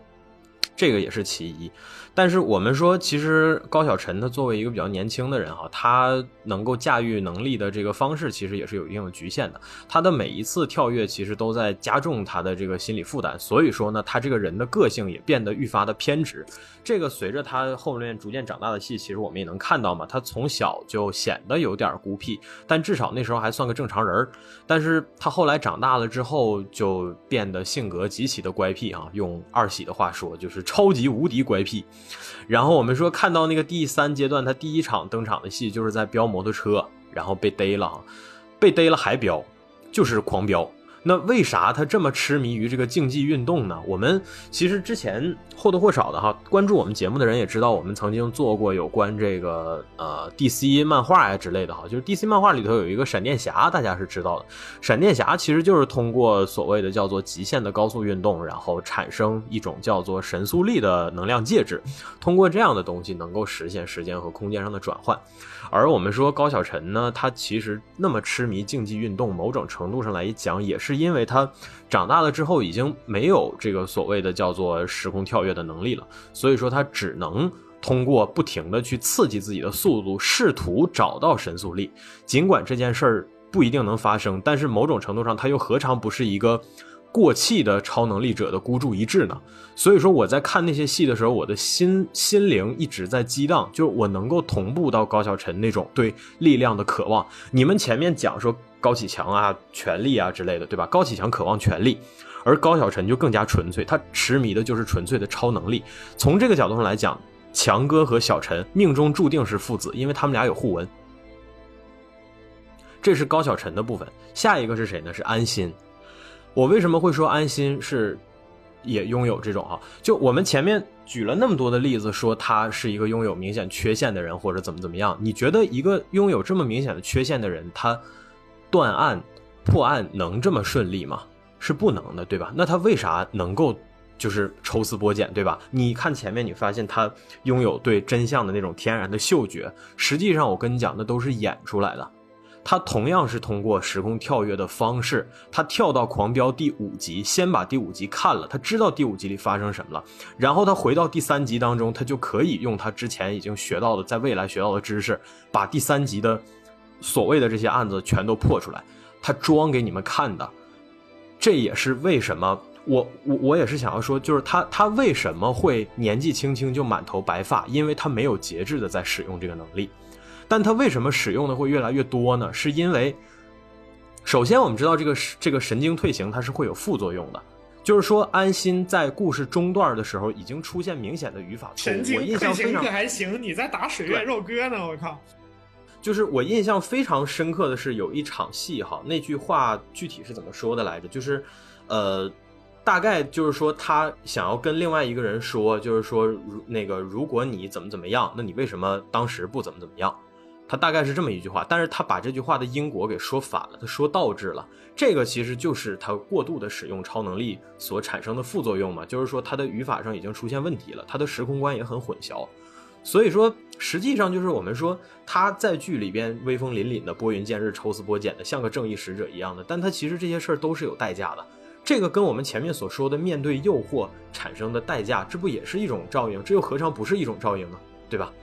所以说。就是，而且这件事是一个恶性循环。他看的次数越多，他提前看完的次数越多，他就越享受胜利的荣耀，他就越想要提前能把案子破了。他为了提前破案，他就得更多次的去跳跃。他每一次跳跃产生副作用，他的记性就越来越不好。到后面，甚至到了说你到第二十多集的时候，他每跳一次，可能他都记不住。所以说，他为了记住下一集的线索，他要反复的跳好几次，会出现这样的情况。所以说安心老的特别快，他看上去一直都很消瘦，包括说他跟孟玉的那场戏，对吧？我们前面一本正经的分析他为什么最后放下了孟玉之类的，我知道那些都是胡说，他真正的原因其实就是叫做说什么呢？就是他精神不好，你知道吗？所以他那一瞬间的时候，他没有办法理解，因为情感这个东西说白了，你再怎么做预期啊之类的，你也没有办法作弊。所以他那段时间，他那他那一刻他精神失控了，他突然跳起来大骂，他说我从来就没有喜欢过你之类的。其实就是因为时空跳跃产生的副作用。他精神我有一个我有一个其他的想法，这个事儿就是他很有可能啊，在他和孟玉说那句话的时候，他的灵魂其实已经提前跳跃到后面二十多集之后了。他已经知道孟玉和杨倩结婚了，所以他知道自己没错肯定是不会有结果，所以他就回来说：“我绝对不会跟你在一起。”但但是他后半句他没说，他的后半句是：“我知道你会和杨倩结婚，因为他不想改变未来，他是一个守他有自己原则的一个时空穿越人士，是这样。”没错，没错。所以安心承受这么大的压力，对他肯定也会有这些问题。我觉得对，包括后面为什么二二十六集往后的剧情删了这么多，是因为他来回进行时空跳跃，他已经忘了哪些剧情观众看过，哪些剧情观众没看过。所以他在做剪辑的时候，他可能出了一些记忆的偏差，他可能对没错给剪掉了。对对对，是的，是的，是的。所以我们某种程度上可能也确实错怪上面了，这个事儿也不一定全是上面的锅。是的。然后，对，就是呃，我我我其实说完了安心哈，我其实想说一个非常就是不容易察觉的事情，就是这部戏当中超能力的使用。不在不同人之间，其实是有那种耐受性的差异的。我们说高晓晨其实算是这部戏当中最年轻的一个超能力者嘛，而他年轻就是他最大的资本。所以说他使用了这么多次能力，他所受到的副作用仅仅只是精神状态不太好，仅仅只是性格变得不好，而且他最终的代价也仅仅只是失去了这个能力，但他并没有因为这个失去更多。而我们说安心就比较惨，安心就是已经。出现了身体上的这种，就是他身体不停的消耗，你包括说头发变白，然后包括脑子变得不好使之类的。但是安心呢，无论如何，他依然还是就是像刚才小冰心老师说，他是一个有原则的人。他虽然会去一次一次的穿越，虽然他也在被这种贪念所左右，但是实际上他依然还是处在对抗的状态，所以就还好，对吧？你包括说，我还有一个最强力的论证，就是为什么会这样呢？就是你们还记得安心给高晓晨输血吧？为什么这俩人恰巧都是 Rh 阴性 O 型血？这件事背后是有是有是有独特的含义的。就我们可以理解为说，狂飙这个世界观当中有这个血型的人，可能确实都或多或少的有一定的这种天赋异禀的感觉吧。然后除了这两个人之外，还有一个我觉得应该是大家都没有看得出来的，就是李青。李青是在第二阶段莽村故事当中，就是在那个李家村里头，然后被李有田老阴逼利用。去挟持高晓晨的这个人，我之前也觉得他就是单纯的一个倒霉蛋，但是我后来看次数越越来越多，我觉得不是这么简单的事情。尤其这当中有一个至关重要的线索，就是安心和那个小鹿去到他们家里头去吃饭的那场戏。那场戏，安心他们先炒了两盘菜，结果炒的一点也不好吃。然后那个李青就看他们俩，觉得这菜没法吃啊，吃完了可能食物中毒什么的，对吧？然后李青自己跑到厨房去。那段戏我亲自掐表数了一分钟不到的时间，他炒好了两盘菜，而且炖好了一条鱼。在这个事情发生之前，就是安心和鹿晗这两个不会做饭的人在厨房里头，所以说李青是没有时间进去跟他们一起做呀或者之类，这个菜也不可能提前做好，因为是安心和鹿晗带进来的，所以这有且只有一种解释，就是李青在去到厨房的时候，他也使用了跳跃，他从。未来的某个时间节点，或者是他从饭饭店里头拿了两盘，拿了几盘菜回来，包括那条炖好的鱼，一分钟的时间做好三盘菜这件事是没有办法解释的。所以说这是其一啊，其二就是说他在房间里头留下的那些所有的空的药瓶，他怎么可能同时买那么多药呢？所以那些药实际上是每一次旅行回来的自己都会留下一瓶药。这个地方甚至我觉得有点类似于涉及到所谓的叫什么这个时空悖论的之类的啊，甚至有点闪点悖论的感觉了。就是说，我们必须面对这样的一个事实，就是说，有可能每一次来的都是不同的李青，也有可能是是同一个李青，但是他自我认知上不是同一个李青。而且还有就是他为什么执着于挟持高晓晨，而且最后都到那种程度了，他竟然不放？这个背后真实的原因是啥呢？我们都知道高晓晨会。跳跃到未来去偷玩具，那么你在未来世界犯了事儿，你不可能不负责任的。你别以为你作为跳跃者，你就可以为所欲为，对吧？你就可以不负责任，像你老爸一样在京海独霸那么多年，不是这么发展的。我们之前看过好莱坞的拍的那些什么所谓的 jumper，还有那个什么时空这个这个管理局之类的，我们都知道，其实凡是和时空规划有关的事情，它都会有与之相匹配的非常严格的这种叫做基于社会层面的监管。所以说，李青真实的身份其实应该是追着高晓晨在追捕他的一个时空特警。他也有可能是来自那个未来商场去卖那个东西的那个保安，这都说不清哈，因为我们毕竟不知道狂飙的世界未来的世界到底发展成什么样子，所以说他其实是很有可能，就是我觉得他是很有可能就是在接到的任务，或者说他自己给自己定的使命，就是在时空旅行的过程中一定要把高晓晨捉拿归案，而这个事儿就和安心在本部剧当中对高启强的那种所谓的执念，也是形成了一个非常真实的照应，所以说。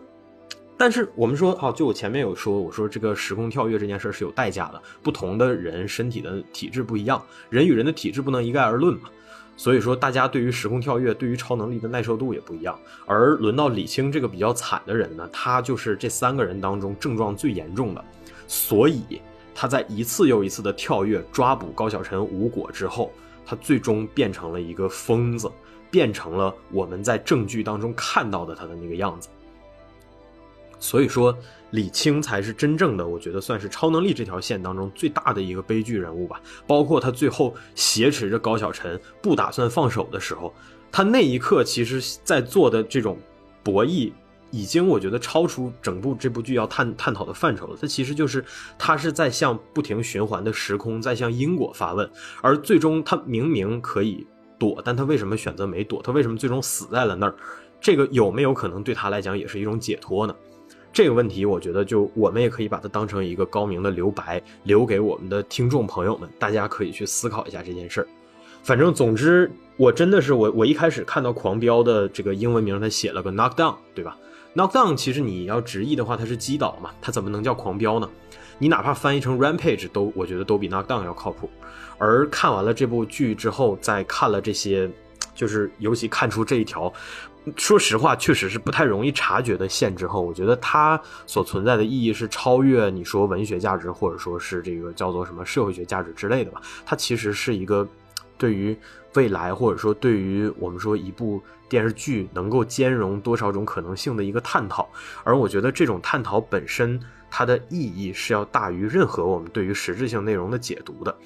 而这也就决定了说，狂飙这个名字，我们现在回头来看，是不是也别有一番滋味呢？所以说，这部剧某种程度上来讲嘛，它也算是开辟了国产。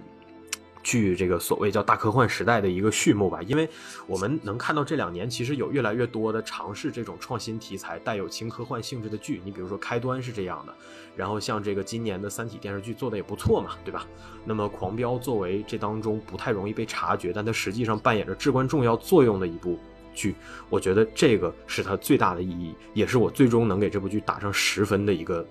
最直接的原因。嗯，是虎哥刀哥还可以额外加一分，十一分。没错，十一分，满分。对，是满分。对我刚刚想到这个，这个为什么李青对其他人都不敞开心扉，而偏偏对安心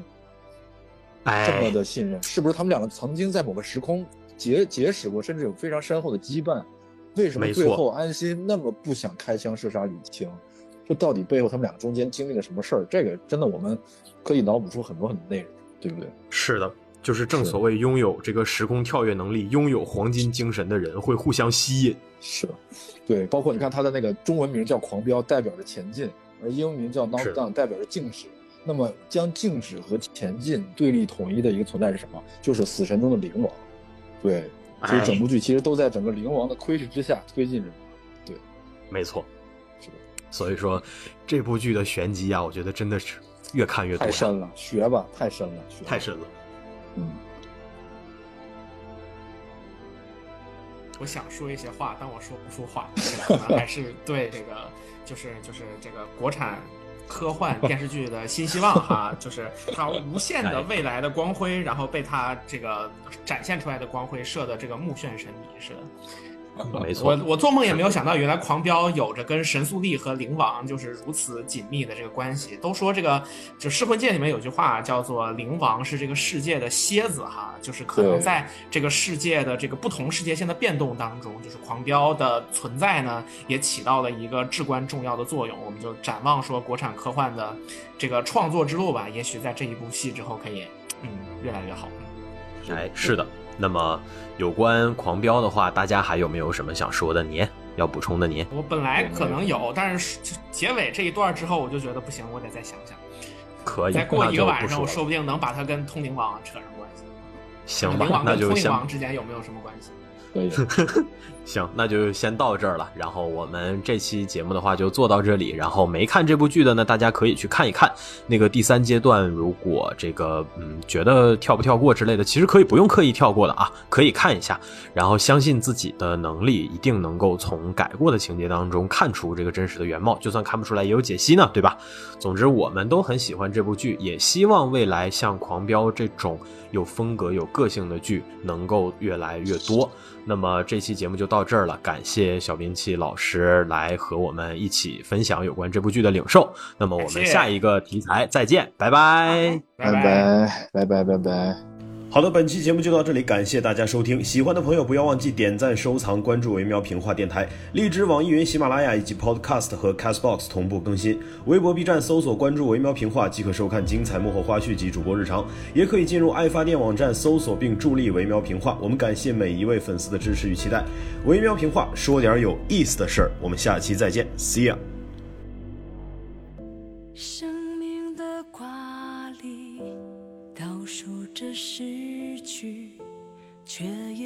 留下坚毅的证据。真相不言语，只是按下暂停，等待开启。人群中，我紧拳，一介傲阳。装，逆着风，击碎了不公的高墙，遍体鳞伤，换一次希望，